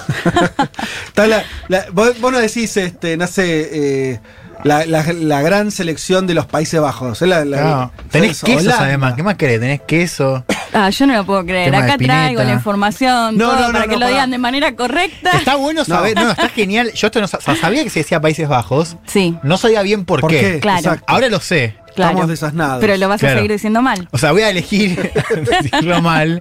Pero ahora sé, o sea, me puedo incluso autoflagelar también con a ver, eso. a ver si, si Leti no- nos banca en esta. A ver. Podemos decir Holanda de manera más o menos para, para entendernos entre nosotros. Ahora, si tenemos que escribir una nota, pasar. Tenemos que poner Países Bajos. Sí, o al menos aclararlo, ¿no? Ok. Y los otros ejemplos que daba Gastón eh, también, que se deben a otras cuestiones, porque esto no Ah, siempre es el eh, mismo Bombay motivo y- que hay y detrás. Mumbai. Claro, ahí, bueno, en este caso eh, de India tiene que ver con que postcolonial se intentó, eh, bueno, él lo planteaba como un inglés que tenga que ver, que sea más postcolonial y que se adaptó Bombay en lugar de Mumbai, haciendo referencia a la etnia de los marafi, que es como lo llaman. Y el otro caso que también me Sí. resultó muy simpático, que es el de Suazilandia, Ah, es un estado mm. africano que, como se pronunciaba, que pasó a llamarse Iswatini, por su parecido con Switzerland, hacer referencia a Suiza. Ah, así que eso también me pareció Sí. interesante terminar que Eh, tengan que cambiar el nombre porque suena muy parecido, Suena muy parecido. a otro país. Y, y Se la puso verdad, un nombre artístico, ¿no? Se Claro. artístico. es lindo porque se inventó otro. Dijo, bueno, este se Sí. parece, inventemos uno. No es que hay un. este ya fue. Eh, y además el tema que el otro es, es, es un país que es un poco más rico que vos, más conocido. Claro. Lleva la de perder. Sí, totalmente. que te pareces- comparen Claro, con Suiza sí, es complicado. Fuiste, fuiste, Sí. fuiste. Y por último, acá se viene la otra lección. ¿Cómo decimos? ¿Pekín Ah. o Beijing? Hoy lo escuché a Fede que dijo Pekín. Bueno, yo sé que se dice Beijing, que lo correcto es decir Beijing, pero también me pasa lo mismo. Me gusta más Pekín. Ah, mira, acá ahí sentimos. Yo pensé que era al revés, yo pensé que se decía Pekín. Yo digo Beijing porque Sí. me gusta más Beijing. Sí. ¿Y es Beijing? ¿Se dice así? Ah, no sé, para déjame. Ah, mirá qué no interesante. Bueno, o sea que no estamos de acuerdo tampoco. No, Para no, eso, Igual yo banco, yo, yo creo que lo correcto es Beijing, pero me gusta más Pekín. bueno, pero a mí me pasó que tampoco estaba muy, no tenía claro por qué No, se ¿por usaba qué no? una u otro. Yo tenía la idea de que Pekín se usaba más, eh, que lo usábamos más los hispanohablantes, digamos, y que era más anglosajón el decir Beijing, porque si uno lo lee en inglés, siempre le dicen Beijing. Yo hubiera arriesgado Claro. que es porque los chinos, la, for- la forma fonética se parece más a Beijing y Pekín es más occidental, pero ahora era una especulación. Bueno, para eso le consulté a nuestra querida amiga Dafne Esteso, que ella eh, estudió en China Administración Pública en la Beijing Normal University y nos contaba, nos sacaba de esta eh, confusión que teníamos sobre Beijing o Pekín. La escuchamos. Con respecto a la, consulta, podemos hablar de la existencia de dos sistemas eh, que fueron los más populares de transliteración al inglés, caso del, chino, que fueron el, el White Giles hasta los 60 y luego el Pinyin como, como sistema de transliteración fonética. Con respecto a la, a la capital china, Pekín, el sistema, bajo el sistema White Giles es Pekín y Nanking o Nanjing, a veces con la, con la G que, que le hace un poco más nasal. Y desde que se usa el pinyin, Beijing quiere decir capital del norte. Con el caso de la palabra China hay un debate sobre si quiere decir este imperio del centro, definición que se que es más adelante, pero etimológicamente eh, la otra posibilidad es que se la piense como estados de la llanura central. No entendí mucho. A ver, es así. Sí, Tiene que ver con la transliteración del idioma chino. sí, Hasta la década del 40 existía el sistema este que se llama Wild Childs. sí. Y en la década del 40, cuando se hace, sí, lo modifican y se empieza a utilizar este sistema pinyin. O sea, cambian la forma en que van a traducir del, no sé si el mandarín o qué idioma, Sí, el del chino, mandarín sí. a los idiomas occidentales. Claro. Sí. Entonces, cuando uno lo, lo traduce o la, lo- no sé cómo se dice, pero es la transliteración, eh, el Wild Childs se usaba antes, que sería este Pekín. Sí. Es decir, que actualmente tendríamos que usar el Beijing. Porque Bien. es el que lo reconoce. Bueno, De acuerdo a este sistema Pinyin, que es el que reconoce oficialmente China. Pero se supone que uno es más... O sea, no es que uno es, me- es más correcto que otro. Es un, se usaba un sistema... Es que tiene que ver con el sistema, con el y- sistema O sea, que se es peor que utiliza. decir Holanda, digamos. Es ¿Por qué? que. Y porque Holanda, o sea, se supone que acá digo, tenés una justificación teórica más importante diciendo Pekín. Pero pues hay algo más histórico. Acá Holanda es un recorte. No, pero para mí es peor el de Holanda, porque Por eso- Holanda por está. eso ah, Ah, sí, sí, claro, sí, que ah, hablas de una parte del país. Sí, sí, claro, por eso, o sea, es mejor decir Sí, eh, Holanda Pekín, de Holanda ya es medio- menos justificable. Claro. Pekín lo puede justificar más. Claro, totalmente. Eh, Pero no es que se parezca más a la forma en que... al sonido que usan que usa un chino para no, claro, yo, a- yo, yo también pensaba que era Sí, así. y no. Como que tenía que. No, tiene Es que ver con el sistema de transliteración que usan. Eh, uno era el, el que yo les decía antes, eh, para que se me Wild Childs, que se usaba antes, y después, desde la década Sí. del 40, oficialmente el que reconoce China es este Pinyin. Claro, el tema es que es el que reconoce China, o sea, Claro. es más oficial entonces Claro. Beijing que Pekín. De- De, hecho, Pekín no se usa más en, en- no lo ves en comunicados, desapareció la palabra, Claro. me parece. Y después, eh, a ver, para que acá, mira, Sí. justo Dafne me está. Pinyin que queda con el comunismo, dice. ¿Cómo, cómo? Que, em, lo que me dice Dafne es que este Pinyin se queda con el comunismo, o sea, desde que el país se convierte en es comunista, se adapta este sistema de Ah, transliteración. Ok, ok, o sea, es mucho más viejo el otro. Claro, el otro es el anterior. Al, cincu- al 49. Ok, y, Y- y y- lo otro, el- lo que me mareó, pero me parecía muy interesante, lo que estaba contando sobre lo que significa, que tampoco Claro. significa cosas distintas, Pekín, Beijing. Sí, bueno, eh, eh, no, lo que planteo después es que qué significa China. Ah, sobre China, ah, ok, no es ya no claro, porque yo aproveché y le pregunté qué significaba China y, Y era bueno, me Imperio del Centro, Claro. el Imperio del Centro o... No, y la otra era la capital como del norte, haciendo referencia al norte. Y, y la última comentario, por ejemplo, otro caso, así muy breve lo digo, es del de Kazajistán, que cambió el nombre de la ciudad que se llamaba Astana y lo cambió por Nursultán, Nur, eh, Nursultán, que era el nombre del único presidente que, subo- que había tenido hasta ese momento Kazajistán, o sea, cuando se muere Nursultán, creo que fue el año pasado, si mal no recuerdo, desde eh, su independencia de la Unión Soviética. Así que lo cambió y le pus- pusieron el nombre del único presidente que se había muerto del país. Rarísimo. Es como ahora Argentina se llama, bueno, no tipo una avenida, pero, ah, tipo como el CSK, ponele. claro, algo así. Y le cambiaron la ciudad. Astana ahora es Nur Sultán. Nursultán fue el presidente post. eh, Claro, Unión Soviética y hasta el año pasado, si mal no recuerdo, no, no lo chequeé ahora, pero creo que el año pasado fue que se murió. Sí. Cuando en Ah, el momento en el que se muere, todo. claro, se muere y cambian el nombre de la ciudad Mirá por el nombre del único presidente Claro. que hasta ese momento había tenido el país. Tremendo homenaje, ¿eh? Sí, tremendo. Acá la pregunta que nadie quiere hacerse es que, ¿a qué le pone primero? Claro. Tenés que poner una ciudad, ¿qué presidente le pones? Claro, no, pero en la ¿En ciudad, Argentina? como en la ciudad. Y ¿eh? pues algo de la transición ahí que uno dice, eh, qué sé yo, Alfonsín. Pero sería de la ciudad, ponele. Murió No, de la. Rúa, que bueno, todavía no existía, je- digamos, la jefatura Sí. de gobierno porteña, pero se De muere la de la Rúa, ponele, y la ciudad de Buenos Aires Ah, pasa claro. a llamarse de la Rúa. Ciudad, pero bueno, es una ciudad, digo, es un nombre importante.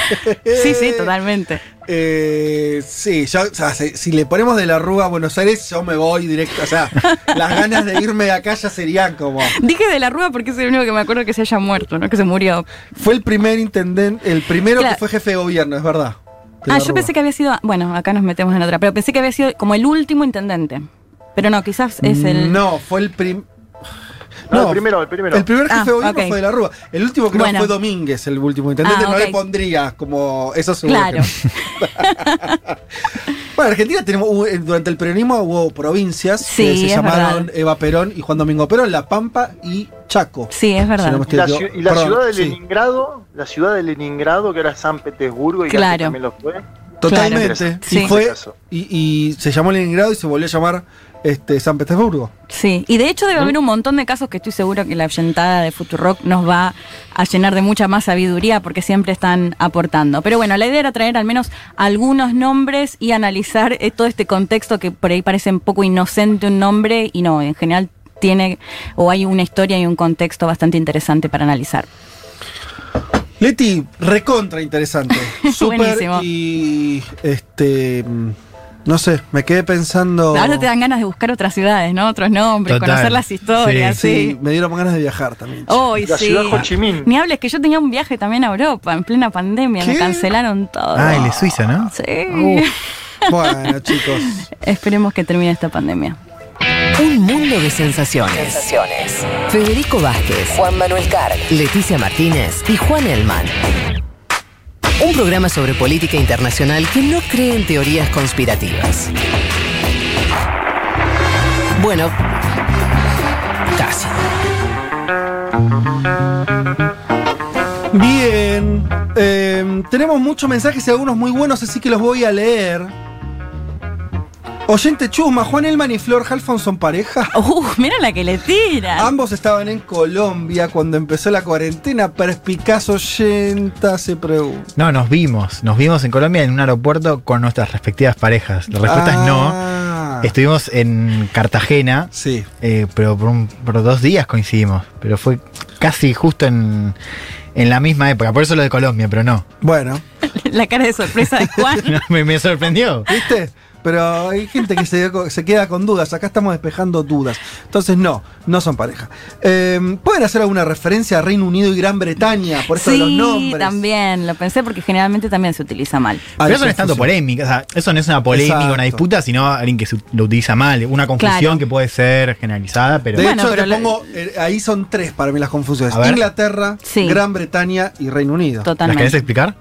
Uy, me da un poco de fiaca.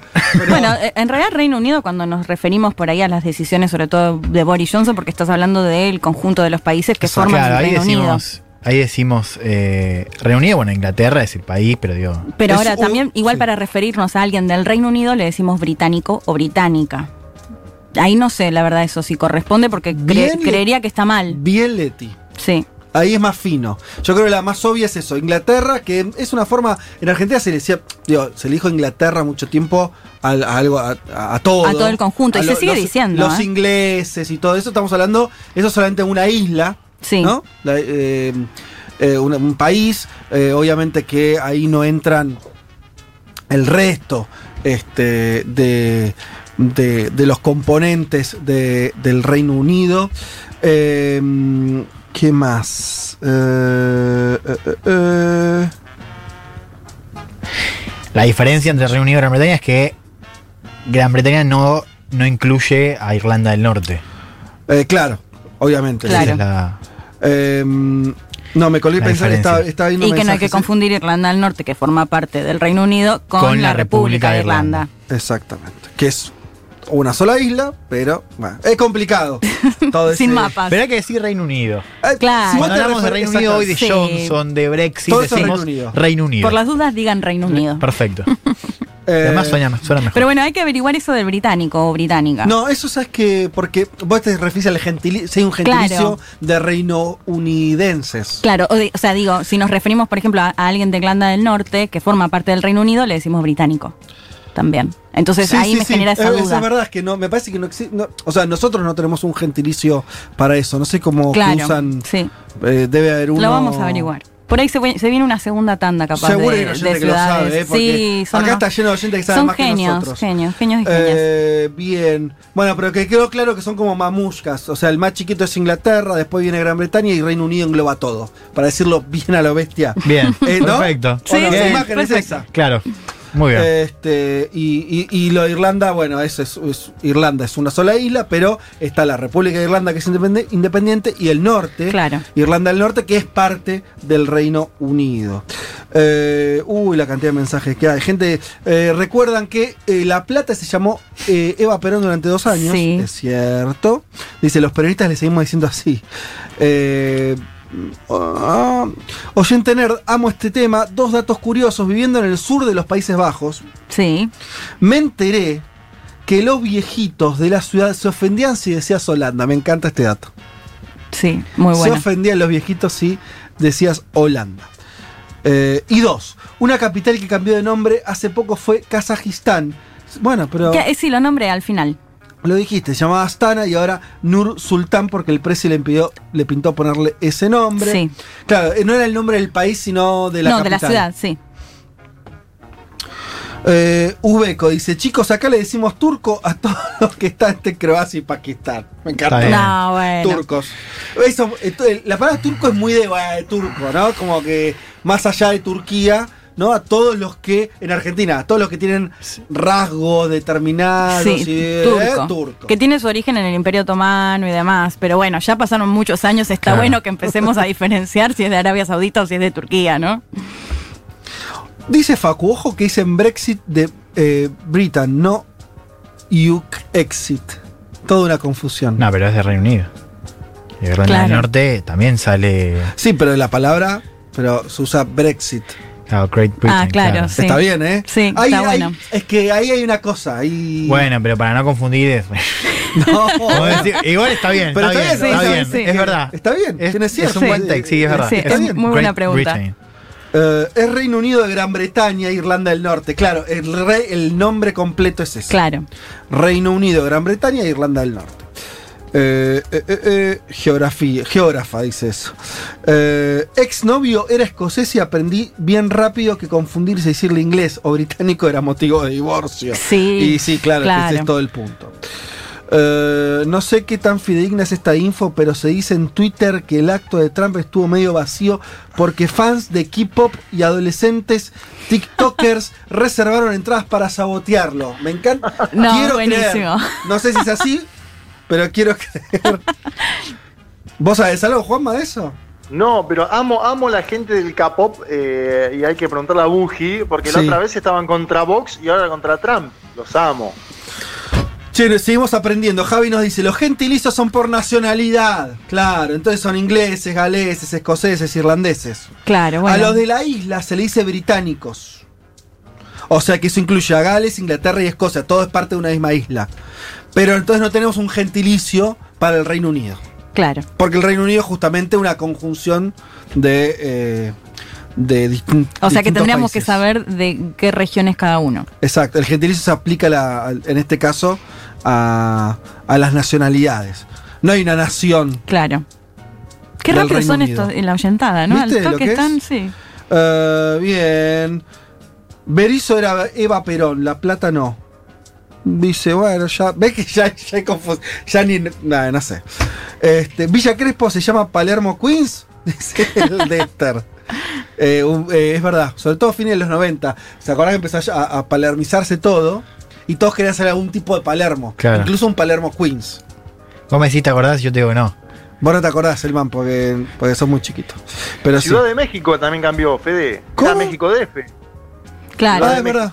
Distrito Federal y pasó eso. Exacto. Hay que hacer una de capitales, Leti. Sí, totalmente. Sí, creo que se viene una segunda tanda más adelante. Me gusta. Che, bueno. a mí me daba sí. gracia uno que planteaba No, cómo es el gentilicio de Países Bajos. No lo puedo encontrar ahora, pero eran muy graciosos los gentilicios que ponía. Como, ah, acá está. Digámosle bajitos o paisanos petizos, pero neerlandés. Ese es el gentilicio. Claro, claro, claro. Eh, Leo de Bariloche dice: en, en India cambiaron los nombres eh, ingleses por nombres indios de todas las ciudades. Bangal- Bangalore pasó a, llamarse Bengaluru y así. Eh, algo dijimos, ah, creo que alguna ciudad habíamos nombrado, sí. Eh, mm, bien, bueno. Y otros que dicen, muy poco perspicaz, es oyenta, Flor Halfon podría ser la madre del niño del man. Bueno, Oh, No, eso ya- bueno, eso- no, no, no, para nada. No, Para no, nada. no, no, no, no. Para ahí, ahí sí que no. Además, ¿por qué no podría salir con alguien que tenga algunos años más que vos o menos? O No, no, pero eso es, es de un, de un, de un, Uy, se puso mal. no, de un prejuicio, de una, pero de una concepción absolutamente retrógrada que ni quiero entrar ahí. Pero está muy equivocado, equivocado, equivocade. Bien. Claro. Para perfecto. empezar a hablar. Es Perfecto. error garrafal. Bueno, che, sigo eh, y termino ya porque no podemos dedicarle, si no, eh, la columna de Elman. Finlandia no es Finlandia, es Suomi. Bueno, y es, un, y es un país, no forma parte de Rusia como planteaba Trump o le preguntaba a John Bolton, No, ¿no? sabía esto, ¿vos sabías esto de Suomi? No, no. Y, y una más puedo decir, que me dio mucha gracia también un oyente, Marcos López Arriazu nos dice, con la lógica kazaja, saludos desde la ciudad de Bernardino, Rivadavia, es decir, Buenos Aires. Ajá. si uno bien. empieza a utilizar la lógica de Kazajistán. Totalmente. Bien. Bueno, este. Claro, los finlandeses le llaman Suomi a su propio país. ¿Eh? Sépalo. Va. Y bueno, habría que ver, quizás tiene que ver con el idioma. También. Vamos haciendo la. Nos fue- repasamos eh, y nos vamos a ir pasando. Vamos a la columna a, a- a entender este enfrentamiento a garrotazos entre indios y chinos. Bueno, vamos a ver de apurarnos un poco. Como decíamos, el lunes a la noche hubo un enfrentamiento en la frontera entre India y China, precisamente en el valle de Galwan. Ahora vamos a explicar un poco dónde queda, pero recordemos digo, la geografía eh, de las montañas del Himalaya, esto que es un punto de una frontera más amplia que se extiende por casi 4.000 kilómetros entre dos países muy vastos y muy densamente poblados. Decíamos 20 muertes confirmadas del lado eh, de India. China confirmó muertes, pero no confirmó el número de muertes. Ahora después vamos a explicar por qué. Decíamos fue el enfrentamiento, es la primera vez que sucede desde 1975, un enfrentamiento letal. No enfrentamiento, pero sí letal, sí con muertes. O sea y- que se Sí. agarraron a trompadas algunas veces, pero no, no se mataron. Es algo común en otros puntos de la frontera, pasó en 2013, pasó en 2017, hubo una guerra en ese sentido, también ahora vamos a contar un poco, pero estas escaramuzas son eh, habituales. digo, es un lugar montañoso. Lugar montañoso, de hecho se agarraron a palos hace un par de semanas. Hubo un momento de, de tensión, ahora vamos a explicar de dónde viene, pero no había habido muertes. Ahora hay muertes y la tensión eh, escaló, ya viene siendo así hace un par de, de meses, digo, esta tensión más aguda entre India y China en el marco de la pandemia. Comencemos, si querés, con esto que decíamos al principio de no, no fue, no hubo una sola bala. Fueron golpes de puño, fueron palos, fueron Vos lo palos. decís muy serio, para mí me causa mucha gracia esto. Bueno, hubo, uno- hubo 20 Bueno, muertos. Fe- pero igual mejor que no haya sido con armas de fuego, porque si no los números ¿por iban a ser muchos O sea, más no también. entiendo, es una Hubo- frontera, hubo- están acá, armados. acá- acá ¿o hay no dos están datos, armados? hay dos datos. Primero, hay como, hubo un acuerdo en, de 1996 de eh, cualquier tipo de enfrentamiento tiene que ser sin, sin armas. Ah, no, bien. Voy, a, voy, a, voy a clarificar.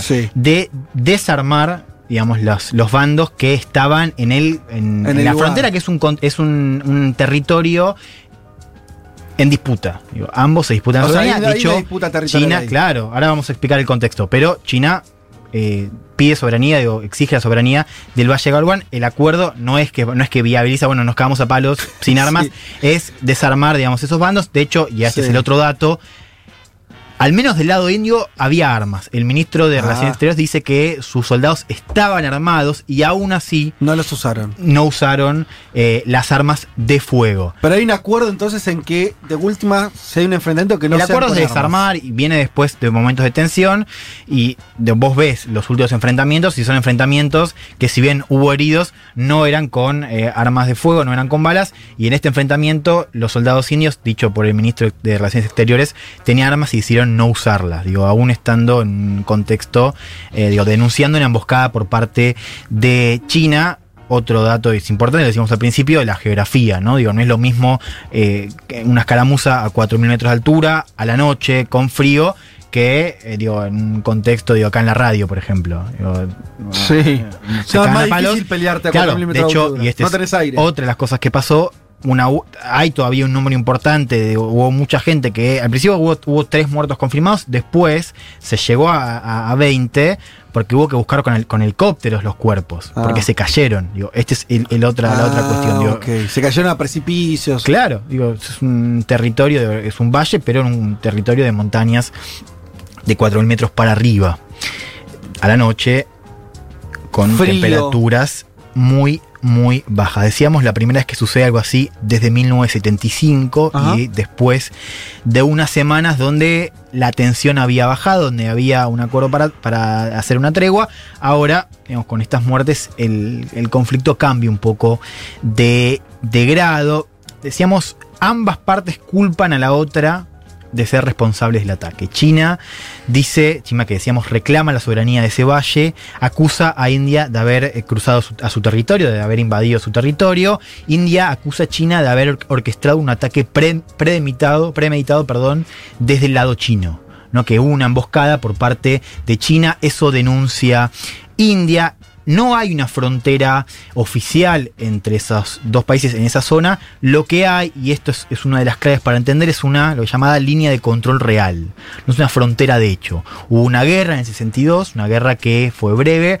Ganó eh, China, hubo una tregua, desde ese entonces hay una gran parte de esa frontera que está con esa línea de control, una frontera militar, no hay una frontera burocrática y, y es un territorio que está muy disputado, está además, digo, hay eh, reclamos de soberanía de ambos lados y hay una tercera parte, digo, que es en esa región, que es Pakistán. Claro. Vos tenés en esa región, que es la región de Cachemira, donde está ese valle de eh, Galwan, digo, tenés por un lado, India enfrenta a China de un lado y a Pakistán eh, del otro, digo, es una región donde ya hay más de un reclamo de eh, soberanía. Decíamos, la guerra fue en el 72 entre China e India. Hubo en el 75 un enfrentamiento con muertes y después tenemos varios enfrentamientos. El último había sido en 2017 cerca de eh, Bután. Hubo también hay una tensión, no sé si recuerdan, varias semanas de negociación, de escalada.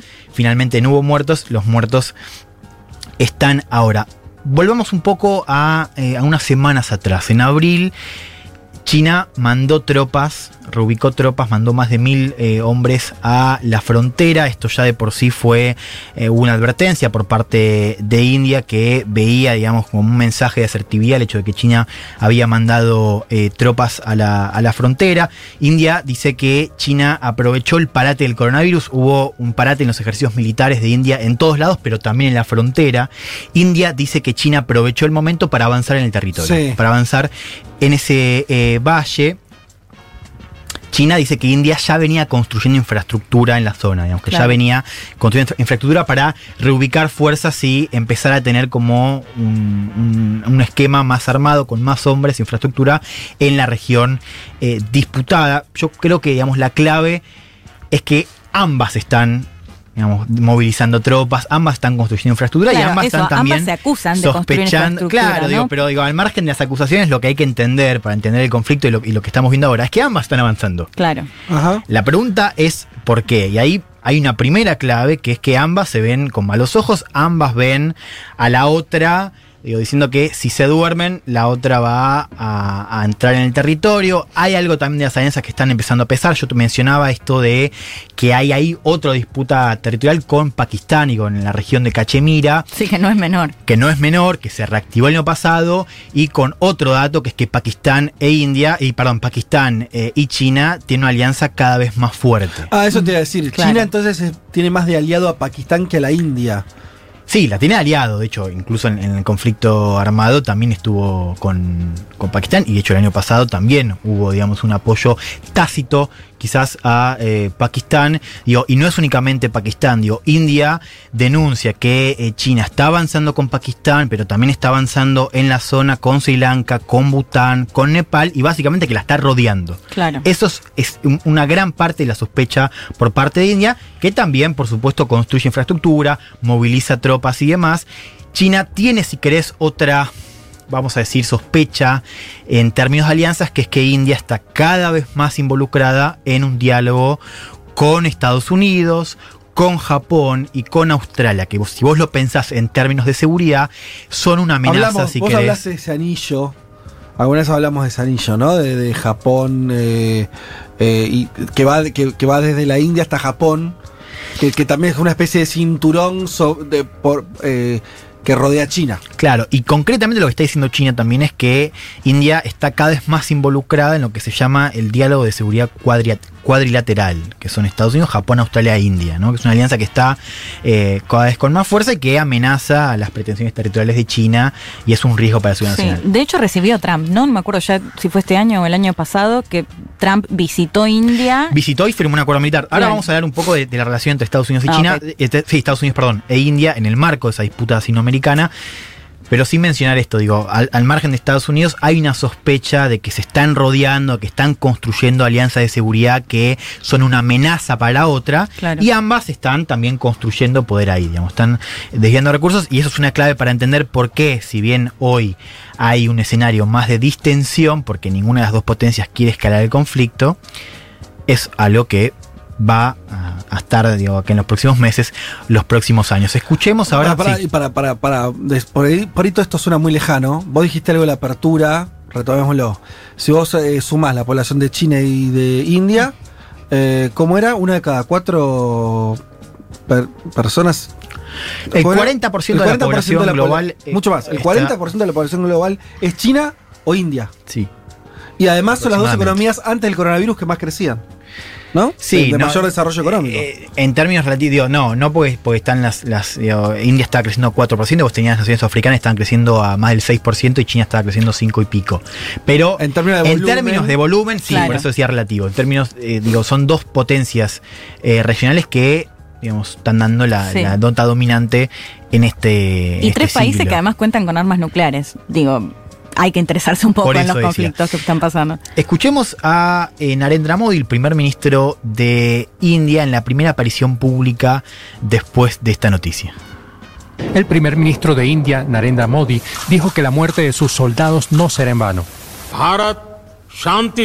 India quiere la paz, pero si es provocada, India puede proporcionar una respuesta adecuada. Bueno, no, digo, ahí hay dos claves. Esto cosa de las muertes no van a ser en vano. Y la otra de nosotros queremos la paz, pero si nos provocan, vamos a responder. Claro. ¿no? Digo, y ahí nosotros nos paramos en el martes y decíamos, esto se puede poner feo. Algunos datos para entender por qué, eh, digamos, ambas potencias no quieren una escalada militar. Bueno, primero porque estamos en un marco de coronavirus, digo, ambos están con economías dañadas. Ninguna de las dos quiere movilizar esa cantidad de recursos para pelear. A la otra, el otro dato quizás es la geografía, digo, pensemos en las montañas del Himalaya, es un... con- Mami, hay que ganas de pelearse por Digo, la- es un área. Si Son después lindos, pero- busquen fotos, Sí. eh, Infobae Sí. sacó una serie de fotos para, Un para video entender un de- poco la sí. geografía. Es una geografía que si vos lo pensás en términos estratégicos es difícil, tenés que movilizar. Sí. Eh, digo, ahí tenés, eh, en términos de estrategia militar, digo, tenés que pensar más en, en helicópteros, digo, Sí. ahí. Digo, tenés, y además tenés una incertidumbre, digo, un poco por la geografía y en parte porque son, digo, China tiene una capacidad militar mayor, pero India no tiene una capacidad militar para nada desdeñable, lo cual, Claro. digo, hay un, también una cuestión de incertidumbre en un momento donde ya hay mucha incertidumbre por el coronavirus. Por eso después se fue un poco distendiendo esta cuestión a lo largo de la semana. El jueves China anunció una tregua para volver a este escenario más pacífico donde no haya este tipo de enfrentamientos. Vamos a escuchar lo que decía China anunciando eh, esta desescalada, al menos parcial. Ambas partes se comunican a través de canales diplomáticos y militares. Por el momento, la situación en la frontera es relativamente estable y está bajo control. Ambas partes expresaron su voluntad de resolver desacuerdos a través del diálogo y mantener la paz y la estabilidad en la frontera. Bueno, ¿no? Estabilidad relativa. Por ahora hay eh, estabilidad después de este diálogo. Sí es algo que hay que mencionar. Digo, ambas, ambos países tienen canales diplomáticos aceitados, están en diálogo y esto decíamos no es algo nuevo. También hay algo que me parece interesante para mencionar, que es, digo, esto de se cagan a palos a la noche. ¿eh? Digo, vos podés tener un diálogo burocrático, Sí. diplomático, después hay algo que es parte del momento. Eso te iba a preguntar, ¿por ¿No? qué se pelearon? O sea, ¿es porque uno le, le escupió al otro la ira? Bueno, India- O, o hay una decisión política de enfrentarse. Digo, de los India, lo? India lo que está diciendo es que eh, China armó un ataque premeditado desde su frontera. Desde su territorio empezó a tirar piedras y demás. Y bueno, después. Como si pareciera una, una Claro. situación más de, de- de una decisión de más arriba, ¿no? De los que estaban Claro, ahí. y fíjate que la versión de China no es antitética, dice ellos cruzaron nuestro territorio. Claro. Y entonces, O sea, digo, ahí está tuvimos que responder. Claro. Sí. Eh, vuelvo con esto de la estabilidad por ahora. Hay diálogo. No se idea- pusieron borrachos los que están en, en el Himalaya y con el- Vos te imaginás el frío.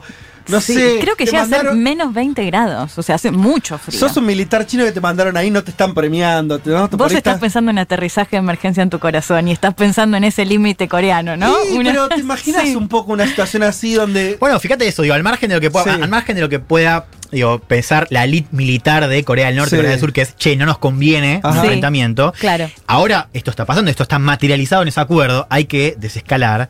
Después estas cosas pasan porque Sí. estás en la noche y de repente ves. o sea, y otro dato que le decíamos al principio, no hay una frontera. No, Claro, no es no lo es mismo. oficial. Hay una línea de control real, que es una frontera de hecho, que es una línea de separación. De hecho, si vos ves el, digamos, unos mapas, digo, ves que es una línea que bordea digo, y tenés Claro. varias zonas de una frontera de Enorme. más de 3.000 kilómetros. Enorme. Claro.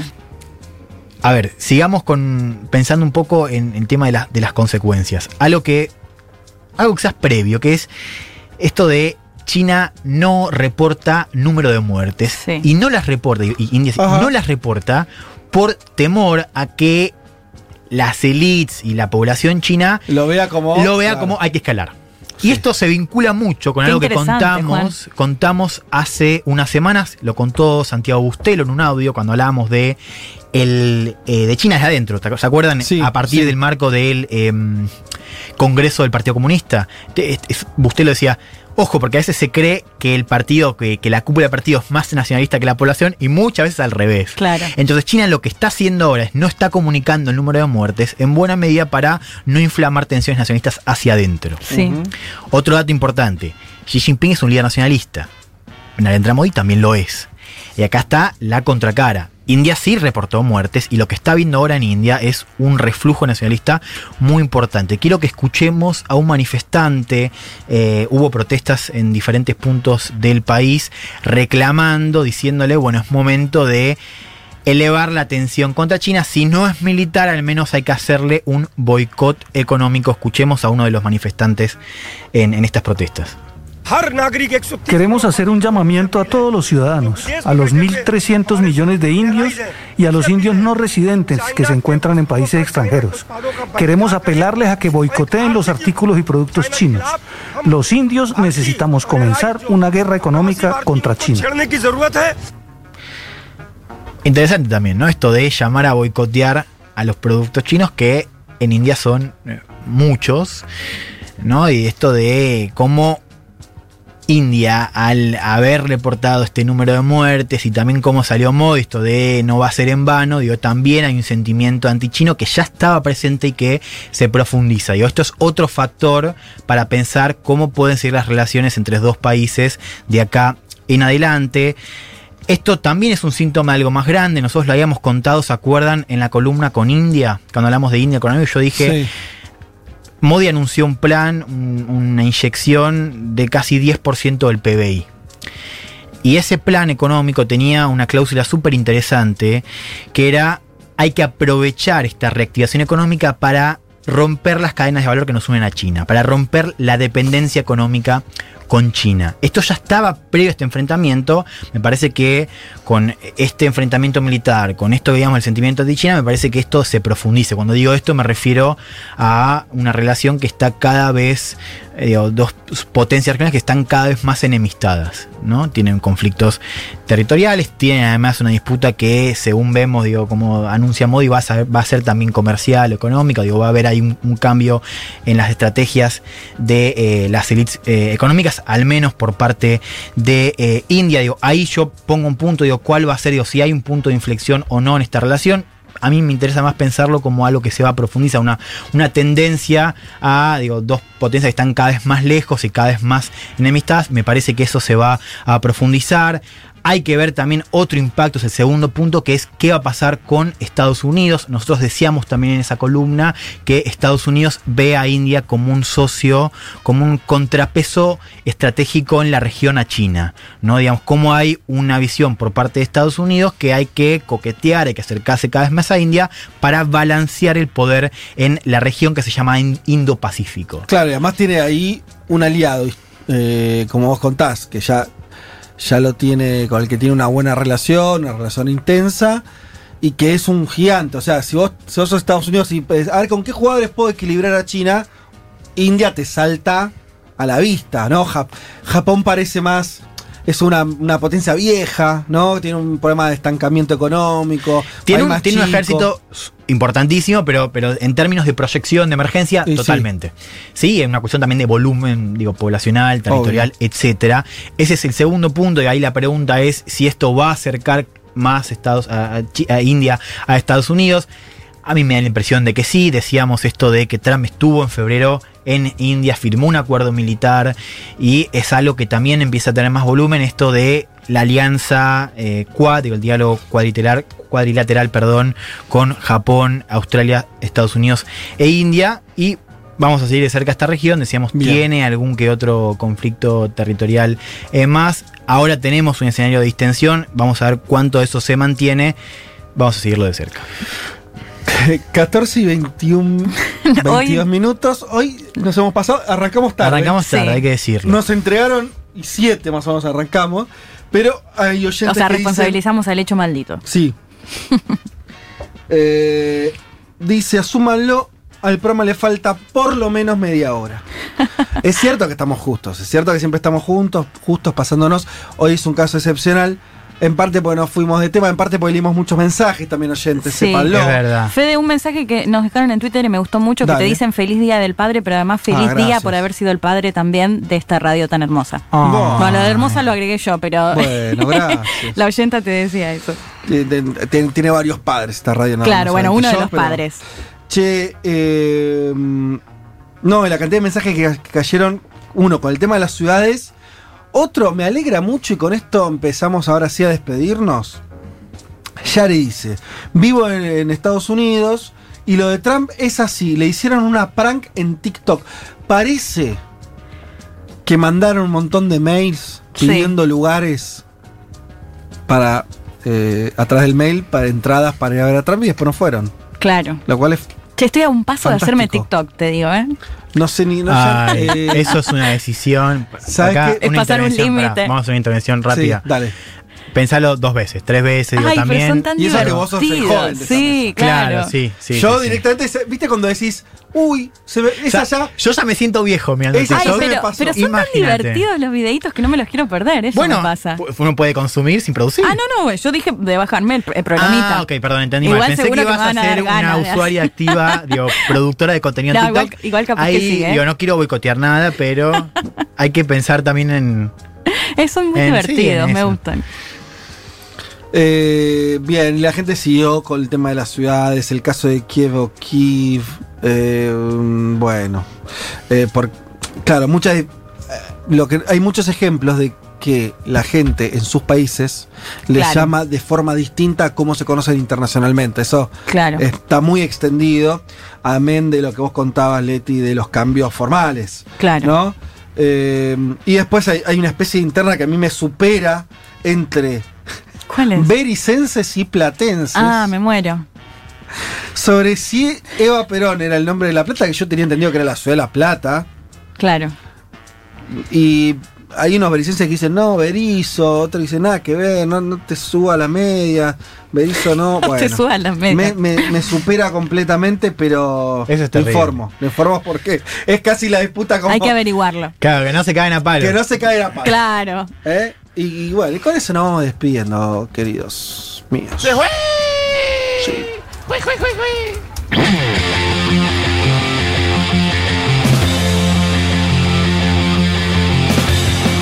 Eh, señoras y señores, eh, muchas tardes y buenas gracias. Bueno, y ahora se suman un montón de pedidos para que este programa dure tres horas, que vayan hasta las 15, hasta las 16. Bueno, viejo, pará, pará. Tres horas es un tranco un poco largo. o sea, Y eso que parece- hacemos columnas re largas, ¿no? Le dedicamos mucho más tiempo, me parece, que otros programas. Pero bueno, este, así es. Bueno, genial que no los se tomo- Los tomamos todos como grandes cumplidos de que Claro, les gusta el programa. Así claro. que, ¿eh? Siempre es mejor quedarte con gustito a que te falta un poco que Claro, aburrirte. claro, que- siempre Claro. que, che, chicos, una horita estamos, eh, no hace falta tanto, eso es mucho peor. sí, totalmente. Bueno, un saludo a todos los padres en este domingo de Día del Padre. Sí. Saludo a mi padre. Ay, yo también saludo al mío, que en Bueno. Bragado ya se pueden juntar, así que mis hermanas saludo están comiendo el también asado de padre. mi papá, me muero de envidia. Tu papá está en un asado con. Con mis hermanas, ya se pueden juntar. No, Hasta 10 saca. personas se pueden juntar. Oh. Mucha envidia. Bueno, el mío, como el de todos los que vimos en el AMBA, es un saludo virtual a mi padre.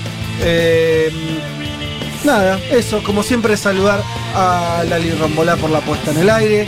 eh, a nuestras queridas eh, productoras Natalia Espósito eh, eh, y Aldana Somoza. Y bueno, Juanma, que lo tenemos ahí medio perdido, ¿seguís ahí? ¿O te fuiste? Sí, Ah, no, bueno. estoy acá, papá. No, es que no, no, no te escuchaba hacer comentarios, así que. No, solo eso. Eh, ¿vos, vos sos de. decís que hay que ir a las 3 horas, Juanma? No. Y lo- eh, para mí se tienen que hacer más socios de, de Ah, Era esa, ¿eh? Qué Si hay 200 socios más, hacemos 3 horas. Bueno, dale, asóciense, viejo, que todo esto sale plata. Bueno, hasta el domingo que viene, eh, a, a las 12 horas y hasta las 14 por ahora de este programa. Un saludo grande, buen domingo, chau.